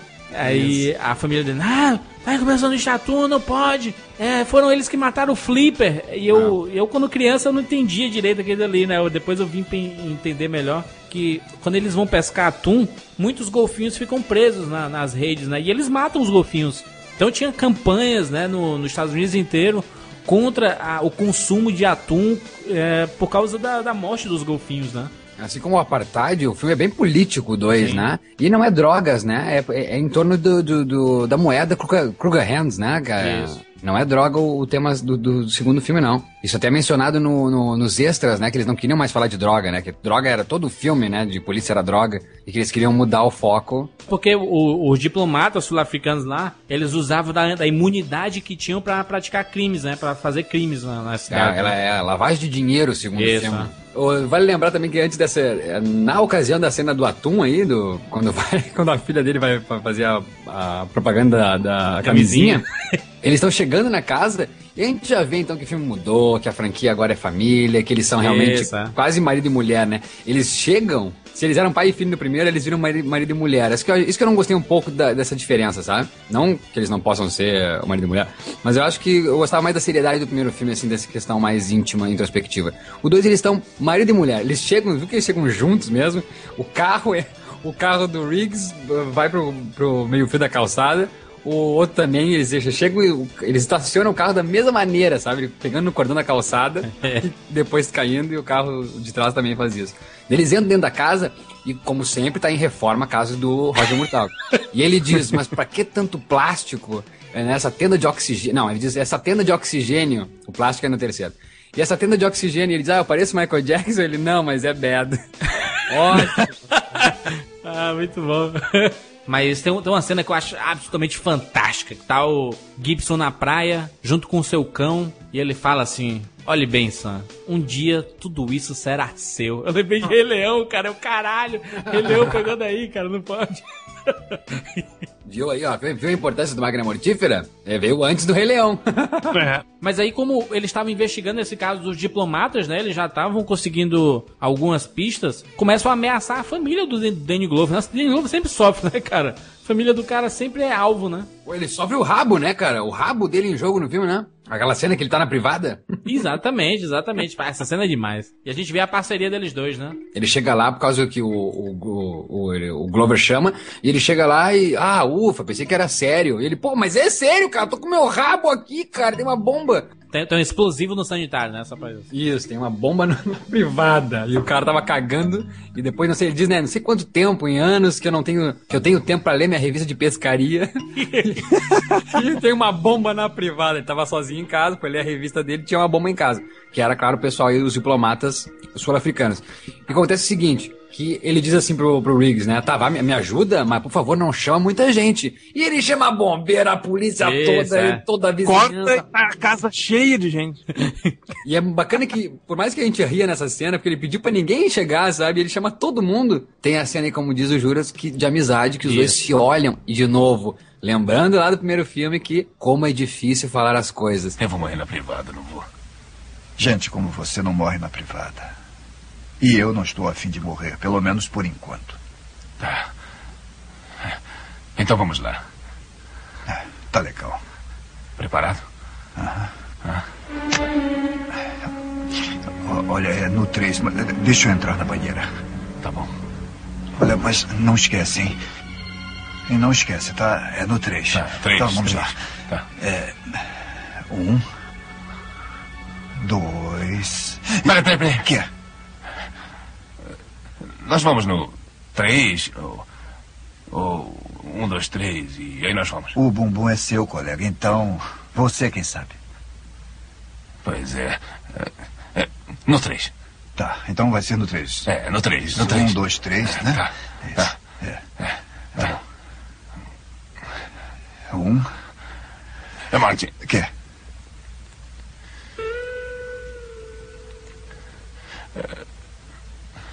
é? Eu sei, eu sei, eu sei. é sério, cara. Eu sei. Tá. Nós não vamos morrer. Falou. É demais, eu sei. Ele, ele, ele vai falar o quanto o Riggs é importante pra ele, né? E aquela parceria ali. E ele fala, não, não preciso falar, eu sei, eu sei. Essa é demais. E aí o take vai no olho, né? E no cinema, como é importante o olho, né? A importância que tem a expressão do olho. E, e nessa cena tem a contagem, né? É outro link com o primeiro filme, né? Um, dois, três, Aquela né? contagem, É, um, dois, dois, um, três. é. Tá, tá, tá. Então tá, vamos lá. Então, não, é, tá, mas só um pouquinho, só um pouquinho. É, é, no- é, é Um, dois, três e já? Ou nós vamos no três? ou nós vamos no três já, né? O Richard Donner diz nos extras que esse negócio da contagem surgiu no momento ali. Ah, que É legal. mais um desses cacos que é, surge dessa integração absurda entre os dois atores, né? É, eles conectam um filme no outro a partir de uma cena de uma, co- com uma coisa que não está no roteiro. Tem muita gente que não gosta, mas um dos meus personagens preferidos, Alô. Leo Getz, Joey Patch. Ok, ok, ok, ok, ok, ok. é demais isso, cara, pelo É amor de Deus. É Eu acho bom. o melhor, maior sidekick da história do cinema. É demais. Excuse me, excuse me, excuse me, fellas. Excuse me, guys. Uh, this is tuna. I hate tuna, okay? I refuse to get stuck with tuna now. Come on. Hey, Leo, don't eat the tuna. Oh, where were you? I just said that. I'm not eating this. I'm not eating tuna. Come on, let's go back. Hey, we're not going back, so just shut up. Oh, sure. Don't go back. Okay, okay, don't go back. That's it. That's what they want. Let me tell you, can I give you two guys a friendly piece of advice, okay? Don't ever go up to the drive-thru, okay? Always walk up to the counter. You know why? Okay, okay, okay. Let me tell you. Okay. They fuck you at the drive-thru, okay? They fuck you at the drive-thru. They know you're gonna be miles away before you find out you got fucked, okay? They know you're not gonna turn around and go back. So they don't care. Who gets fucked? Oh, Leo gets. Okay, sure. I don't give a fuck. I'm not eating this tuna, okay? Geralmente, geralmente, geralmente sidekick é um cara não muito famoso, né? É. Que dá o ar da graça. Esse é o Joe Pesci. Gente, quem é que não conhece Joe Pesci? Touro indomável. Vamos ver os bons companheiros. Isso aí. Joe Pesci como sidekick, cara. Mas que loucura. Como é que tem gente que não gosta disso, seu Jucaliano? Não, não, e, e ele ficou muito popular, né, Maurício? Porque ele fez lá o vilão do Esquecer de Mim também. Eu imitava no colégio, cara. Eu imitava no colégio. Não, e, e, e a primeira vez que eles veem, exatamente, esqueceram de mim, é maravilhoso por causa do também do Joe Pesci. E o. eu Acho genial quando eles, quando eles chegam no hotel, cara, e ele bate na porta daquele jeito, meu Gibson, dá vários socos na porta e ele diz quem é, e a polícia, ele, como é que eu vou saber? Depois que eu der um tiro e tu examinar a bala. Não, não, e é demais. Quando estão os três juntos, Danny Glover, é, Mel Gibson e o Joey Patch, cara, o Joey Patch sofre demais, cara. Parece que amigo de colégio que é baixinho e todo mundo fica empurrando ele. Ele empurra pra lá, empurra pra cá. Ele, eu Bullying, bullying no Joey Pesci. É, ele, ele é, ele, ele é o, se a gente for ver, cara, o Richard Donner fez o Goonies pros adultos, sabe? Que é o Máquina Mortífera. E por que não o, o Joe Pesci faz às vezes, como tá dizendo aí vocês, do, do, do cara gordinho, o gordinho lá do Goonies, como é que é o nome dele? O Bola, né? O... Entendeu? Que é aquele mesmo que a gente sacaneia, mas tá junto no grupo, a gente não quer ver longe, né? É um bullying, mas um bullying branco, né? Como tem a inveja branca, tem o bullying branco. Tem aquela coisa, a gente tá sacaneando, tu, mas a gente não consegue viver sem ti, cara. Ele, ele, ele erra tapa toda hora. É bom demais as tapas que ele Ele mexendo, na, ele mexendo na arma. Ah, essa arma aí, é só os. Eu fazia anos que eu não via uma arma dessa, ele vai pegar, o Danny Glover torce o braço dele. Daí ele, ah, pra que fazer isso? Pra que fazer isso? É, o- como é que é? O bad cop, good cop. Daí ele acha que o, o Gibson é o good cop. Daí ele vai chegar, ah, aposto que o meninão tem uma automática. Daí vai pegar a arma dele e dele é uma bolacha na cara. Dele, ah, entendi, bad cop, bad cop. ok, ok, ok, ok. É o alívio que eu acho que é, virou característica dos filmes de ação, né? Sempre tem que ter um alívio cômico centralizado, só que nem todos têm o talento do Joey Patch, né, cara? É demais. O personagem dele é irritante. Pelo menos no 2 e, e no, até a, a metade do 3 ele é irritante, mas é ele tem que ser assim. Mas é o personagem que a gente tem na, no, no. Pelo menos no colégio a gente tinha muito, né? Que era o cara chatinho, baixinho, que a gente dava uns cascudos, empurrava de vez em quando. E a gente se vinga dele durante o filme, né, Jurandir? Sim. Com, com a- os tapas que ele começa, quando eles pegam é, e aperta o nariz dele que tá fraturado. É. Cara, aquilo ali, a gente vai à loucura ali, porque ele tá se vingando de toda a chatice do início do filme. Exatamente, muito bem lembrado, Jota, porque isso, ah, como, como é, é legal, o Jeffrey Boa também manda muito bem no roteiro do 2, embora eu preferi muito mais o primeiro filme, e o Shane Black como roteirista. Só você, Maurício, só É. você, só você. Tem o, tem o, a questão do, de como o público fala pelo personagem no um do Glover, né? E no 2 a gente. é, daí os dois acabam falando pelo público, né? Tipo, ah, pô, em- pá, dá uma porrada nesse Joe Patch. Daí o que acontece? Eles caem pelo, pela janela do hotel e o Mel Gibson dá-lhe porrada nele achando que é o vilão, que é o ladrão lá. Ele quebra o nariz do outro, depois então puxa o nariz do outro, só sacaneia o, Joe Patch. Então, é muito bacana como os personagens respondem pelo público, assim. No primeiro filme é o Glover, né, fazendo aquelas coisas todas, bancando o paizão pro, pro Mel Gibson e a gente fica fazendo assim também, né? Tipo, não vai pra Isso. aí, cara, não pula, não, não corre assim, vai morrer. E então é muito bacana como o roteiro é inteligente nesse sentido.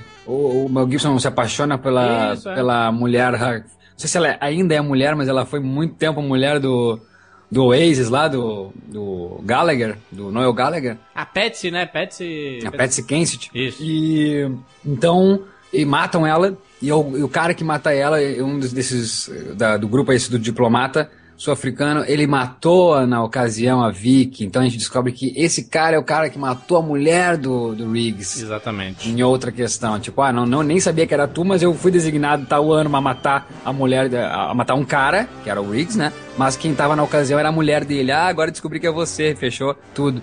E eu achei meio exagerado também, achei meio É. over isso na plot, né? Eu, eu também, eu não, não- acho que, acho que não, não era isso. Acho que não precisava ter isso. É, não precisava disso, sabe? De, não só o cara que. O cara que mata a namorada atual dele é o cara que matou a mulher. Achei muito exagerado. Mata uma só ou descobre de uma só, sabe? Não os dois. Então fica de novo Mel Gibson vira um maluco porque perdeu todo mundo. E acho aquela cena que ele, que ele bota uma casa de palafitas abaixo com uma picape exageradíssima também. Não, e ele fica pulando quando ela começa a cair, né? Ele, "Uhul!" Eu não E a casa toda essa que vocês estão falando foi toda construída a valer. Pra Pra derrubar, né? derrubar, pra derrubar. Pra derrubar, foi toda mobiliada, foi colocado carros na garagem, foi colocada uma é, uma rede de gás é, uma rede de gás real pra explodir quando a casa, olha só, olha só o investimento, né? E a Patsy realmente é belíssima, né? E o filme eu acho que dá uma virada, né, pessoal? Quando ele, ele vê, quando acontece a morte dela, né? Que ele vê ela embaixo d'água, assim, É, tem uma cena até uma, tem um pouco macabra, né? encarando ela, né? né? É, A, a trilha sonora desse Máquina Mortífera 2 é muito boa, né? Tem George Harrison, tem Beach Boys, né? É, isso eu acho que pode daí sim. A gente já falou do- da, par- da parceria do branco e do negro que veio antes e tá em outros filmes, de repente. Mas acho que isso é exclusividade, ao meu ver, a minha lembrança cinematográfica de Máquina Mortífera, que é a trilha sonora. Espetáculo. Nunca vi nenhum filme policial uma trilha sonora tão. é, o feeling, né? Por, por isso que mostra que Máquina Mortífera se trata de feeling acima de tudo, né? De sentimento, de sensação, de, de instinto, de, do, do homem né, por dentro. Que só aí, só pra. Só assim pra, pra casar com as guitarras do Eric Clapton, o, o David Sanborn, o Michael Kamen na, na trilha. E é genial, cara. É genial, genial. Eu nunca vi nada igual, assim, em termos de polícia. Como dar um. Né, porque se tu for pensar assim, não, um filme policial, botar uma guitarrinha. Eu acho que nunca ia casar na minha cabeça, sabe? Mas tu vendo, cara, tão, tão, tão, tium, tão. Tanto pra cena tensa, pra cena mais cômica. É genial, cara. Genial. E eu não, não entendo como não tinha um feature especial sobre isso, Jota. Sobre a trilha sonora. Pois é, verdade. Não Tá foi valorizado no, no Ray. E o filme finaliza aí com a frase fantástica do Danny Glover, o vilão lá, o diplomata, eu tenho imunidade diplomática. aí o Danny Glover mira na cabeça dele, dá um headshot e ela acaba de ser retirada. É, não- Just been revoked. Ele diz, né? Acaba de ser revogada. Isso. Ah, muito bom, muito bom. Máquina Mortífera 2 faturou só nos Estados Unidos 147 milhões de dólares. No mundo todo, 227 milhões. É ameaça ou é suspeita? Este cavaleiro aqui viu o artefato. É? Está no nível 1, perto das bombas de gasolina. Eu até anotei a placa do carro, olha aqui. Tudo bem, muito obrigado. Você ajudou Já bastante. Segurança, providenciou a evacuação do prédio? Está vazio. E os peritos sem bombas? Estão vindo pra cá. Ótimo, que peritos em bom. bombas o quê? Tudo sob Olha aqui, a gente embora. mesmo pode dar uma olhada e resolver isso. É, é, é, ô, Riggs, Que é? Os peritos estão chegando. Não tem bomba nenhuma lá. Como é que pode ter certeza? É, porque é lua cheia. É, é, luar, lunáticos, estão por toda parte. Isso é grego, é? Não, é do latim. Latim, puxa, você me surpreende, sabia? Olha, não tem bomba nenhuma, deve ser um alarme falso. O cara viu um rádio no banco de trás e pensou que era uma. É, não brinca com isso, não. Vamos esperar os peritos. Tá certo. Você fica aí que eu volto já. Ah, Riggs! Que isso? Me larga! O que, que está havendo? Tem uma bomba naquele prédio! Não, não tem bomba Tem uma nenhuma. bomba naquele prédio! Não tem bomba Tem uma bomba naquele Não tem prédio! bomba nenhuma. Sabe como é que eu sei que tem uma bomba? Porque faltam oito dias pra me aposentar e não vou cometer um erro idiota! Não tem bomba nenhuma naquele prédio. Eu aposto partes vitais do meu corpo nisso. Agora, olha só. Confie em mim, tá bom? Confie. Geralmente é o meu primeiro erro. Ô, Riggs! Oi! Riggs! Oi! Espera que eu vou. Ô, Rod. O que, que é? Seu seguro está em dia? Tá, tá, claro. Por quê? Porque eu acho que tem uma bomba sim. Ah, meu Deus! Ah, detesto quando eu tenho razão. Tem que aprender a confiar mais na sua Ah, intuição. meu pai.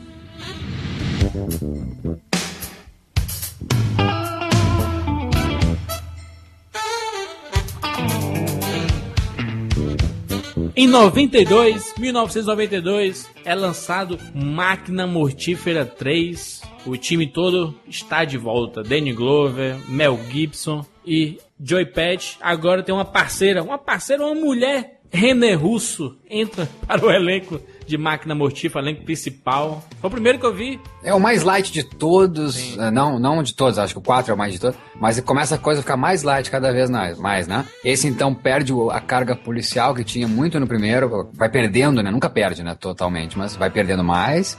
Esses quiseram colocar então uma mulher e não fazer, né?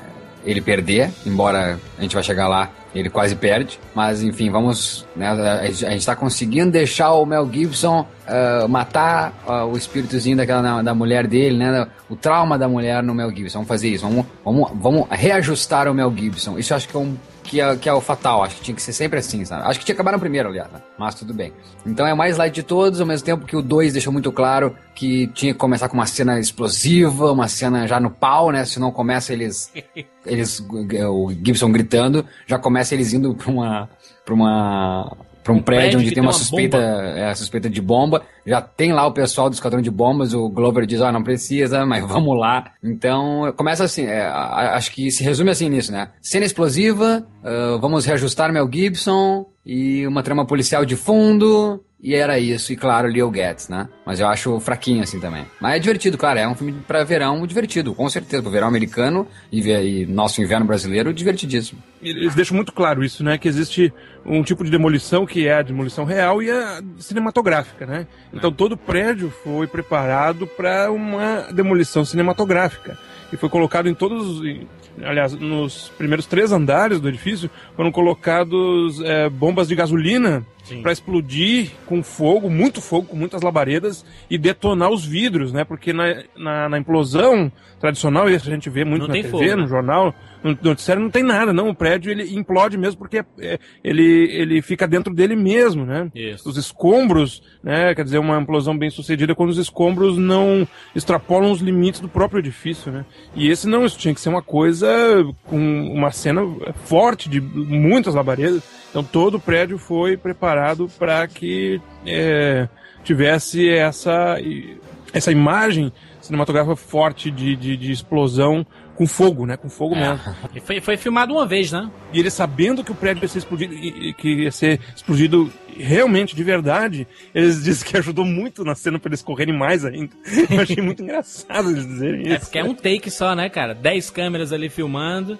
E- Exatamente. E, eles aproveitaram todos os takes. Vê que É. a cena tem um monte de corte, né? Mostrando a explosão de cada ângulo diferente. É, é um tipo de slow motion, né?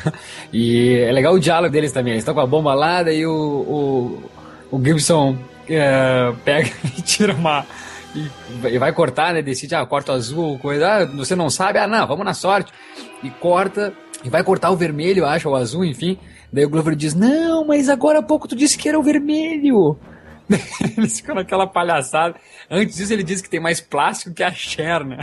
Que a bomba tem mais plástico que a Cher. Então tem essa piadinha, como lá tinha a piada do oxigênio, porque sempre a gente ouviu que o Michael Jackson ah, dormia numa câmera de oxigênio, né? Isso. Então tinha, tinha a piada lá do, do Michael Jackson e aí que eles voltam a fazer uma piada com a Cher.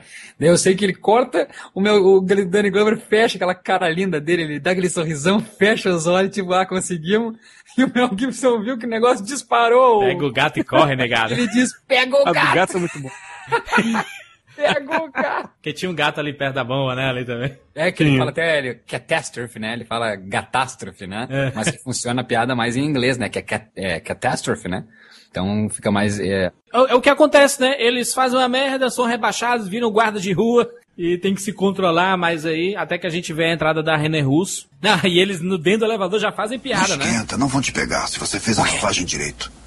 Calma. E tem mais, eu fico Ela na vai minha acreditar. desde que eu seja convidado para participar da Fundação Murtó. Tudo bem, Fundação o quê? Eu nunca fui a Portugal, Chega tem que me convidar. Ela é da polícia. Eu sei que ela é da polícia, ela deve estar nessa também. Pensa que eu sou bobo. a polícia é toda corrupta.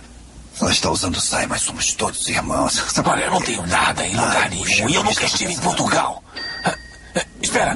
Ah, Tirando muita onda com ela. A, a gente vê aí, né, a relação deles se odiando pra depois se amarem, né? Mel Gibson e a René Russo. E o Lil Guedes. Lil Guedes é demais. Lil Guedes é demais. Ok, ok, ok, ok. No, no rock lá do gelo. com cabelo oxigenado, né? E, e- e brinquinho. Ele leva um tiro de raspão, aí fica lá no gelo. Ah, ele tá no, no meio, no meio da quadra, né? Porque ele saiu correndo lá, foi, estava na perseguição. Eu tô, tô me sentindo frio. Aí ele fala, não, é porque você tá deitado no gelo. aí manda ele pro hospital. Aí fala, não, você tem que passar pelo menos dois dias aqui no hospital, porque você pode ficar com síndrome de Dundum, né? Que é o cara que, que levou um tiro e saiu matando todo mundo depois. Aí ele coloca no, na, na ficha dele pra ele fazer exame proctológico. Proctologia. É demais aqui. Sacaneando ele. Eu queria saber de vocês se vocês ficaram esperando a René Russo morrer nesse filme, como se envolveu com o personagem do Mel Gibson. Olha, com o final lá, quase, hein? Foi quase, quase que ela morre ali no final. Mas assim, quando vocês sentiram que ia rolar um esquema ali, vocês ficaram temendo também que ela morresse, que nem no segundo filme? Hum, não porque ela é famosa. porque se fosse uma não famosa, cara, olha, não, não duvido nada. Eu lembro do 24 horas, 24 horas é que sempre fez isso, né? E a gente, a gente vê uma cena fantástica, a René Russo lá, ele se gabando um do outro por causa das cicatrizes, né? Você lembra da cicatriz? Ó, aqui, isso aqui foi um, dois tiros que eu levei, perfurou, Ah, saiu do fosse outro mais lado. pro lado, é, se fosse mais pro lado, eu tinha morrido. Isso aqui é- foi uma faca que cortou aqui, tá, levei 30 pontos. E começa a se agarrar ali, né? E se amam. Só falar que, que gira em torno do tráfico de armas, né? Que as armas vão pras ruas, então, que tem, tem a, a cena que muito emocionou o Jota, que é o Danny Glover com o filho fazendo a barba, que na verdade eles vão para as ruas para tentar tirar essas armas da- do, do- né, do- das gangues e acaba que o Danny Glover mata o- um amigo do filho, né? Isso. Que o filho tá se relacionando com o pessoal da Barra Pesada. O Danny Glover tava há oito dias de se aposentar, né? É, vale lembrar isso também, é. Desde o começo do filme a gente já sabe isso, né? E acaba que o. que essa cena, então. é, Essa cena tocante é quando o Danny Glover chega e fica próximo do filho depois, então, do ocorrido, do velório do amigo e tudo. Que ele diz, ó, filho. É, que o filho diz, né? Eu te amo, pai. De novo, né? O quão difícil é falar as coisas. É o filho que fala e o pai depois abraça e diz, te amo, filho, também. Isso, E também, e isso também diz- é, é, o episódio do Danny Glover matar um amigo do filho, um menino, né? Na verdade. Nem por ser amigo do filho, mas por ser um menino nas ruas, uma né? criança, né? Uma Um criança jovem. inocente. Ele. hum, Um jovem, né? não é uma criança, não. E ele se culpa tanto, e isso culmina num dos momentos mais interessantes e fazendo um link lá com o primeiro filme, que é esse lance introspectivo e íntimo da saga, né? Que é o que o Danny Glover se isola, né? Fica lá no barco dele. Enfim, enfim, a gente vê o barco do Danny Glover na água, né? Eu, eu acho essa a melhor cena da franquia Máquina Mortífera. A cena do coisa, né? Não, a cena do, do vestiário, não? Não, não, não, não. Glover dá um tiro, cara. Glover dá um tiro sem querer. Não, não, não é essa. Não, não é essa cena, Maurício. É a cena do Danny Glover bêbado. Ah, e, o, ah, e o Mel Gibson vai lá falar com ele, vai encarar. Ele vai ajudar, coisa que o Danny Glover fez antes com ele, né? Ele ajudou o Mel Gibson a se juntar, né? A ter uma família, a ter amizade, a ter por quem se preocupar, né? Agora, o lado inverso. E, ele, e eles olhando na cara do Mel Gibson, um diálogo fantástico, que ele fala, pô, tu, tu não percebe que tu se aposentando, tu tá me aposentando também. Terminou? Não, vou pegar outra garrafa lá dentro e vou tomar. Não vai, não. Rod, por favor, não faça isso a você mesmo. Olha, você vai sair dessa. Desculpa, desculpa, desculpa. Tudo bem, vem cá. Senta aí, senta aí, tá? Senta. Tá? Você me bateu. Mas foi sem querer, bateu, tá? Riggs. Calma aí, por favor, calma aí agora. Anda, vai lá. Vai lá. Me bate de novo. Eu não quero fazer isso, você acha Anda, que eu gostei bate de fazer novo. isso? Me bate de novo. Você acha que eu tenho medo de você? Ah, eu sei tenho medo dessa porcaria de de. Kung Fu. Não, para! Rod, aquele garoto era um assassino. Ele não estava com um brinquedo nas mãos, era uma automática com cartuchos duplos e tudo em cima, cara. Ele podia apagar você, eu, qualquer um que chegasse perto, tá legal? Você não teve escolha. Ah, não. Não aconteceu com você, Riggs. Foi comigo. Aconteceu comigo. Meu Deus, eu matei o garoto! Eu matei o garoto! Ai, você já matou muita gente, já matou gente demais, mas não matou uma criança! Você tem gelo nas veias, mas não matou um garoto como o Nick! Seu desgraçado egoísta! Seu idiota egoísta! Só está pensando em você mesmo, sabia? E eu, hein? Somos parceiros, ouviu? Parceiros! O que acontece com você acontece comigo. E depois de tudo que passamos, você não entendeu. Você não entendeu? Quando se aposentar, não vai se aposentar sozinho, vai me aposentar também. Vai aposentar a gente. Não é problema meu. É sim. Não é problema meu! Você é a única família que eu tenho. Eu tenho três filhos lindos, eu adoro eles, mas são seus. Trish lava minha roupa, eu uso sua geladeira, eu vivo sua vida. O que é que eu tenho? O que, é que eu vou fazer agora? Eu não tô nem aí. Ah, está. Eu não ligo. Você liga, Eu não sim, ligo. Você liga, Eu não Você ligo. liga. Eu não ligo. Você liga. Eu não ligo. É demais, é demais. E o que você sente, eu sinto, né? É, exatamente. Lindo, lindo, lindo. É que essa aí é decorrente da, já da primeira, que é o prenúncio. Quando ele vai botar a arma e dar o tiro, o pessoal vem ver o que aconteceu e o Mel Gibson começa a chutar tudo, cara. Tipo, irritado, né? Que tá vendo que o amigo. É que quem não tá pegando, quem isso não é tá. demais. O espectador que não tá entregue ao filme, ele não repara que o Mel Gibson tá brabo por causa que tá vendo que o amigo tá velho, né? Isso, não, não, não tá mais conseguindo, né, cara? É, então, quem não repara nessa cena, não, não repara na beleza dessa cena, que, claro, fica escancarado, como bem diz o Juras, nesse diálogo lindo e muito bonito. E por que não? É a cena do Danny Glover, essa, essa cena do Danny Glover é a cena do Mel Gibson lá no primeiro filme, que eu disse que é a melhor cena do Mel Gibson. Exatamente, mas fantástico. Culmina lá na, naquela construção, né? Aquelas explosões. Eu lembro que quando eu assisti em 95, eu assisti o Máquina Mortífera 3 em 95. Eu, eu tava na época da, da experiência e queria experimentar o poder do álcool, né? Do álcool, o álcool de cozinha que eu tô falando, né? não aquele álcool de bebida. Ah, tá, pensei que o Danny Glover tinha te influenciado a beber. Não, não. Porque a- aquela trilha que o Mel Gibson faz no chão, que ele fala assim, ó, vou, vou... Claro, claro, claro. O filme já abre assim, né, com aquele fogo na... na... Isso, é. Era eu imaginando que o Jurandir ia fazer uma declaração. É? Não, não.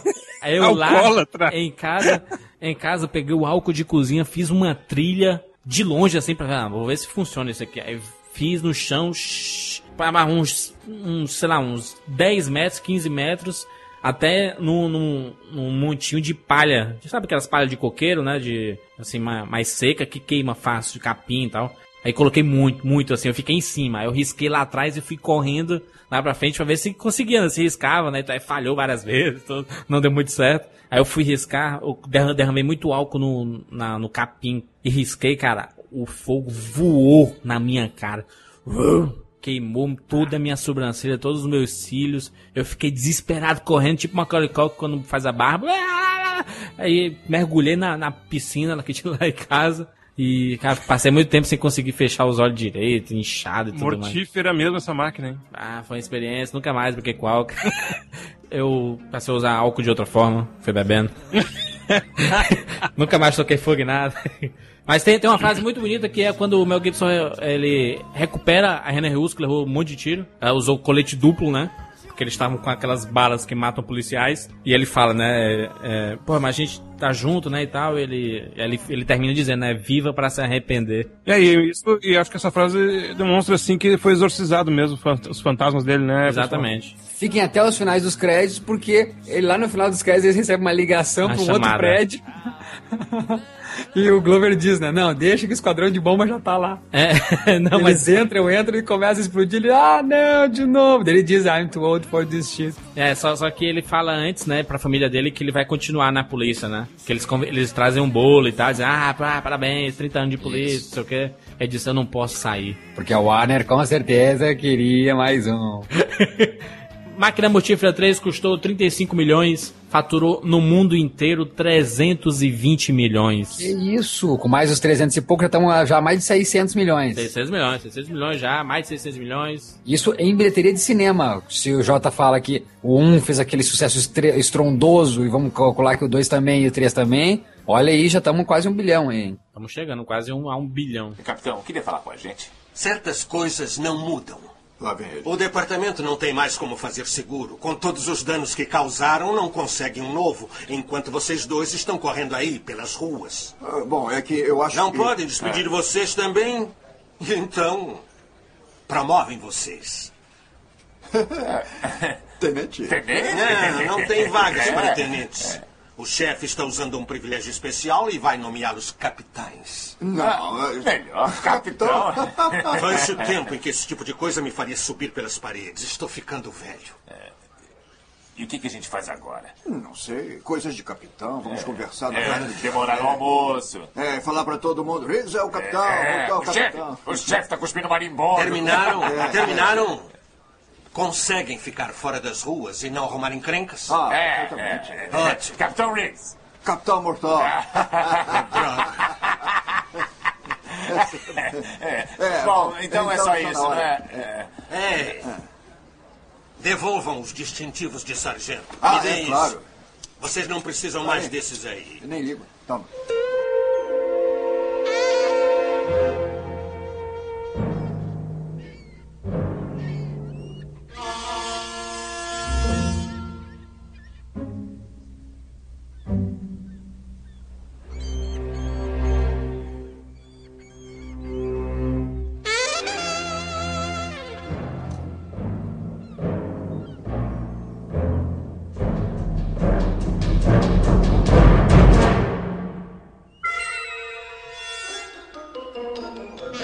Seis anos depois, é lançado Máquina Mortífera 4, 1998. E aí temos um grande problema porque Mel Gibson cortou o cabelo.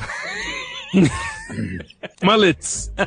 Acabou. Acabou com os mullets. Acabou. A gente só tinha visto isso lá na foto com a Vicky Riggs, né? Que é lá no primeiro filme. Ou se a gente descobre então que aquele cabelo desgrenhado dele todo é por causa que, né, ele tava desajustado mesmo, tava ó, desleixado com ele próprio, né, com a sua vida. Então, que é o que eu não gostei, né? Como eu falei, desde o 2 eles estão querendo reajustar o homem, né, Mel Gibson. Então, ca- cabelo cortado, vieram outros filmes no meio tempo, entendeu? Ele ganhou o Oscar, bebê.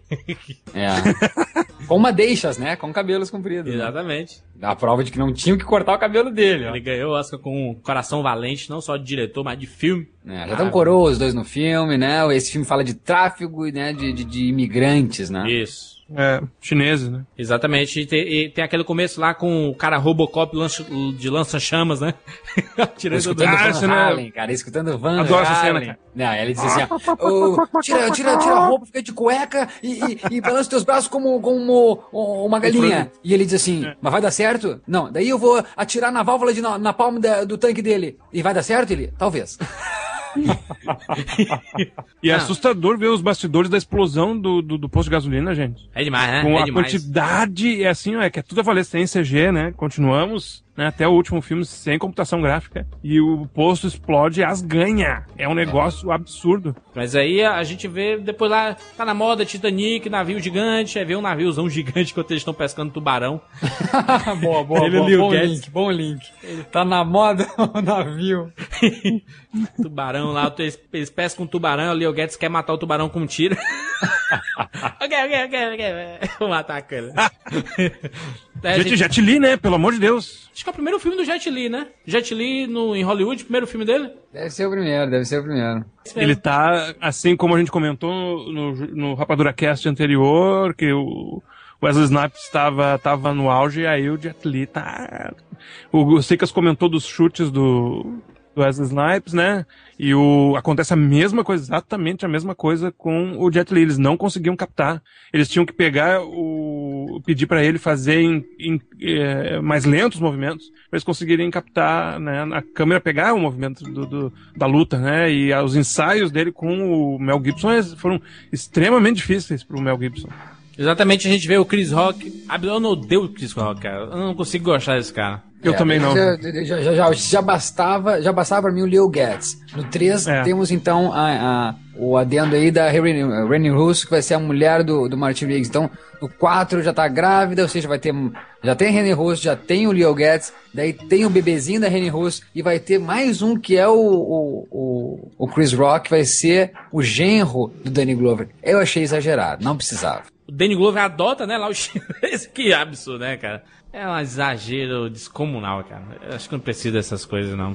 Precisar para as que fizeram a toque de caixa, sabe? Pra Vamos fazer, vamos fazer. Eu acho que tinha até que ter encerrado no 3, porque é uma trilogia bonita lá, mas esse 4 não faz sentido nenhum.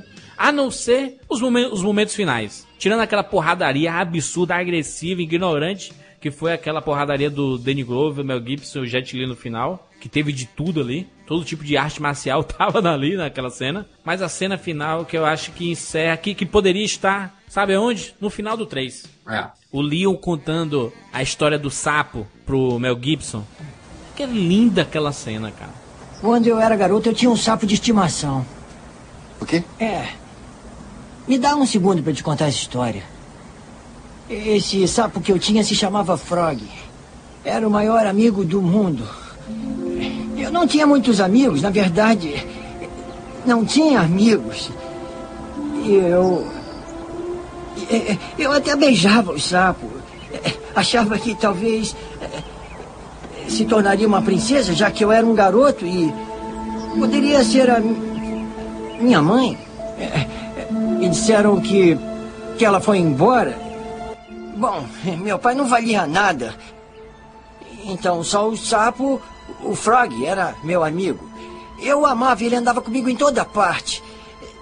Estava andando na minha bicicleta um dia ele pulou da caixa e eu o atropelei com a roda de trás. Eu o matei. Fiquei arrasado. Sério. Era meu melhor amigo, a única coisa que eu já amei. Então conheci você e o Roger. E vocês dois cuidaram de mim mais do que eu realmente merecia. Eu sou péssimo com você, Léo. E... Ah, não. Tudo bem. Tudo bem. Vocês são minha família meus amigos, não são melhores do que o Frog, só diferentes. Aí segue, né? Ele vai pedir em casamento a, a René Russo, ela tá no processo de parto e tem lá o filho e tudo mais. E você vê o abraço feliz do Mel Gibson com Leo Guedes. E no final tem aquela foto, né? A foto final que eles vão tirar a foto e tá todo mundo junto. Aí ele pergunta: Ah, vocês são amigos? Não, nós somos família. Acaba todo mundo junto numa foto e mostra a foto de todo mundo que esteve envolvido com máquina mortífera da produção nos créditos finais. As cenas de bastidores dos quatro filmes, né? Isso. Tudo. Aí encerra a Máquina Mortífera 4, que custou custou 100 milhões de dólares. Olha só, os filmes anteriores... O primeiro custou 15, né? 15, o segundo na faixa de 30, o outro 35, e o último 100 milhões, porque o Mel Gibson deve ter cobrado uns 40 milhões, né? Vencedor de Oscar e tudo. É, eu lembro que demorou, eu lembro, eu lembro da, da, da época assim que demorou para ele assinar. É, e faturou no, no mundo todo 285 milhões. Faturou, se pagou fácil. Eu lembro dele, Minto, até lembro dele dizer que ele só assinaria se matassem o, o Martin Riggs. Né? Que ele não queria mais cinco, mais seis, mais nada. Mas daí não mataram, né? Acho que deram um outro plot que ele gostou. Quatro máquinas mortíferas. E esses cinco? Querem fazer os cinco? E aí, o que vocês acham? Querem os cinco? Um remake, tu quer dizer, né? Não, eles querem fazer, né? Eles querem fazer um 5, que é, é, vem sendo especulado há muito tempo. Um Máquina Mortífera 5 voltando o Mel Gibson e Danny Glover. Olha, vendo é. os dois hoje em dia não há, não há condições de fazer. Eu acho. Nada a ver. Forçar a barra total. Acho que o Mel Gibson até vai, né? Mas o Danny Glover. Não, acho que os dois, é, de forma física, sempre os dois foram muito bem, né? Só ver o corpo dos dois. Não, no, e... no 4 ali, quando ele fica só de cueca, o Danny Glover, eu, caralho, tá fortaço, cara. Então, eles são, são velhos, estão velhos só, mas eu gostaria Pô, se tivesse. história, né? Eu acho que poderia ter, assim, chamar o Chris Rock, né? Que, né, Jota, no, nos extras, o Chris Rock diz o que é Chris fascinado Rock. e que diz, por favor. Ele, ele, que... O Chris Rock é sem noção total, é uma coisa meio, meio stand-up mesmo, assim, de humor sem noção, né? É. Ele dizendo metendo pau nos outros filmes que ele fez, tudo, mas ele não queria fazer mais, né? Eu não quero fazer mais esse filme, eu não quero fazer sequência desse filme, eu quero fazer de máquina mortífera, né? e acho que se tiver um remake, se tiver alguma. seria bonito aparecer os dois. E vai ser legal, né? Porque gente, às vezes a gente vê esses remakes de séries, de coisas que a gente ou não acompanhava porque não tinha idade ainda, né? Eu digo na época mesmo. É, que foi o caso, por exemplo, do Start and Rush, né? Que eu até via na, na, Globo, mas meu pai devia ser, sei lá, quem tinha mais idade devia acompanhar com mais vigor, assim, gostar. Que fizeram cameos, né? Fizeram participações especiais no filme uh, com o Ben Stiller e o Owen Wilson. Então é, seria bacana ter um remake e, e, a gente vê lá como figurante, sabe? A participação especial dos dois e dizer, olha ali o Danny Glover e Mel Gibson, cara. Então, geralmente nos remakes tem essas participações especiais dos originais, né, dos atores originais. Então acho que se tiver remake, que venha e que venha os dois. Eu acho que não ter os dois eh, seria, seria triste, assim e uma continuação com eles como Riggs ainda atuando e, e Mortal como protagonista, acho que é forçado mesmo. Só se tivesse uma plot interessante que fizesse valer a realidade deles de hoje, né? Que eles estão mais velhos mesmo. Não, é, não, não pode dizer isso, que não pode dizer que o, que o Mortal tá ainda na polícia, né, cara? Exatamente, né? Considerações finais, JC, Máquina Motífera, franquia Máquina Motífera. Olha, é, a franquia marcou minha vida, talvez uma das é, séries cinematográficas que me, é, me transformaram assim num é, colecionador, como eu já disse, uma série que é, me fez ter mais amor pelo cinema ainda. Acho que é, o, o, roteiro é sempre fundamental numa produção cinematográfica e é o que mesmo nos filmes, nos filmes que não são tão bons assim, no, vamos dizer do terceiro e quarto filme, é, a, é o roteiro aí que comanda, o roteiro que, mais uma vez, dá. É, é, é, épico, assim, em termos de, de qualidade, de, de inovação, inclusive, que Máquina Mortífera traz, essas coisas que quando eu tinha 12 anos, 13 anos de idade, via e que não conseguia acreditar, né? Não vi nenhum deles no cinema, não vi nenhum deles, assisti todos em casa, né? E agora com a oportunidade do Blu-ray de ver, inclusive com a dublagem que a gente via na TV, né? Uh, que no DVD não tem, importante salientar isso, né? Eu revivi de novo toda a minha infância, adolescência e agradeço o Rapadura Cast por essa oportunidade, mais uma vez. Maravilha, Maurício aí, Máquina Motivo, você que sempre falou aí. Poxa, é, é, como diz o Jota, é uma, é uma revisitada na, na nossa vida, né? Eu tive a felicidade, falei cinco vezes, eu lembro, de, da galera do meu edifício indo assistir o 2. Eu lembro de ir com, no cinema com a minha mãe no 3. Eu lembro de eu ir com meu irmão no 4 e outros dois amigos. Então, eu lembro com muito carinho da, de tudo, assim, da, da, da espera pelo, pelos filmes, por acompanhar as notícias e, e, querer assistir de novo. E, e um presente, assim, rever o Máquina Mortífera e ver que, que essa arma letal, que fala dessa arma letal que é o ser humano, quando tá, então, com esse né, sob certas circunstâncias, vira essa arma letal. Eu fico triste dele ter perdido um pouco dessa carga nos outros filmes, ao mesmo tempo que em todos eles teve esse momento que o homem vira a arma letal, né? Vira essa máquina mortífera, então, traduzida, e que faz de tudo para preservar a família ou a sua própria vida, e, ou, ou os que eles amam, né? Os seus, os seus. E acho o melhor filme do, do Mel Gibson, acho que é o personagem da vida dele. Fico muito feliz porque eu gosto muito do Danny Glover e, é o, e foi o jeito de ver o Danny Glover ao longo dos anos trabalhar. Gosto muito de Pesci, foi o jeito de ver o Joe Pesci em outros filmes também, porque são poucos, né? É, é, o pastor aí, né? O, o bom pastor do De Niro, que eu fiquei muito feliz que ele também chamou o Joe. É muito difícil ver o Joe trabalhar. É. Então, eu fiquei muito feliz. Até tem um filme de comédia que eu não lembro agora, mas é sobre pescaria, que tem o Danny Glover e o Joe que foi óbvio depois da união deles no Máquina Mortífera, né? E é isso, cara. É, o, é um presente mesmo. O primeiro filme é icônico, vai ficar pra história do cinema policial.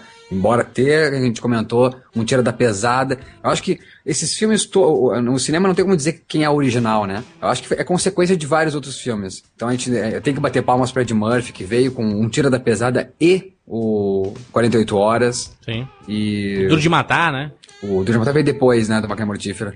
Mas, o, e como eu te falei, daí, daí, já, exatamente, daí já é consequência, né? Já é o Duro de Matar, já é consequência do Máquina Mortífera, Máquina Mortífera é consequência do, do do tiro da pesada, um tiro da pesada consequência do 48 horas e assim vai. Então, é bonito é bonito lembrar que eu acompanhei essa história do cinema. Fica a dica para todo mundo assistir. Eu acredito que poucas pessoas tenham assistido a franquia. Talvez os, os últimos filmes, o primeiro é difícil de passar na televisão. E eu queria só dizer mais uma coisinha, que se lá no primeiro filme, quando vem aquele, aquele bolinho cheio de vela, né, 50 velinhas, se quando a família pede pro Danny Glover, faça um pedido, e ele diz, e, e, e dizem, e pedem, né, pra ele falar, né, o que, que ele pediu. Ele diz, eu não vou contar pra vocês. E eu fico pensando, e aí a resposta de vocês nos comentários, se ele, ele não pediu um, um buddy, um amigão. E ele conseguiu, né? É isso aí. Muito bom. Não tenho mais nada a falar, complementar, já falaram tudo aí. Concordo totalmente, máquina mortífera é foda demais, demais. Sei que tem gente que escutou esse programa e nunca viu máquina mortífera. Tá na hora, tá na hora. Não ver máquina mortífera é ter um peso nas costas. Então você vai tirar e vai ser muito bacana, com E certeza. faz parte da, da Santíssima Trindade, né, Jurandir? Do, do Richard Donner, né? O, o Super-Homem, Goonies e Máquina Mortífera. Tem que assistir esses três ao menos antes de morrer. Maravilha, meus queridos. Muito obrigado. Até semana que vem. Meu padrinho merece sair. Vem. Tudo bem. Olha aí, eu quero meu neto aí também. Todo mundo é amigo? Só Vou contar até três. Isso, agora Dois. Por que não? Três.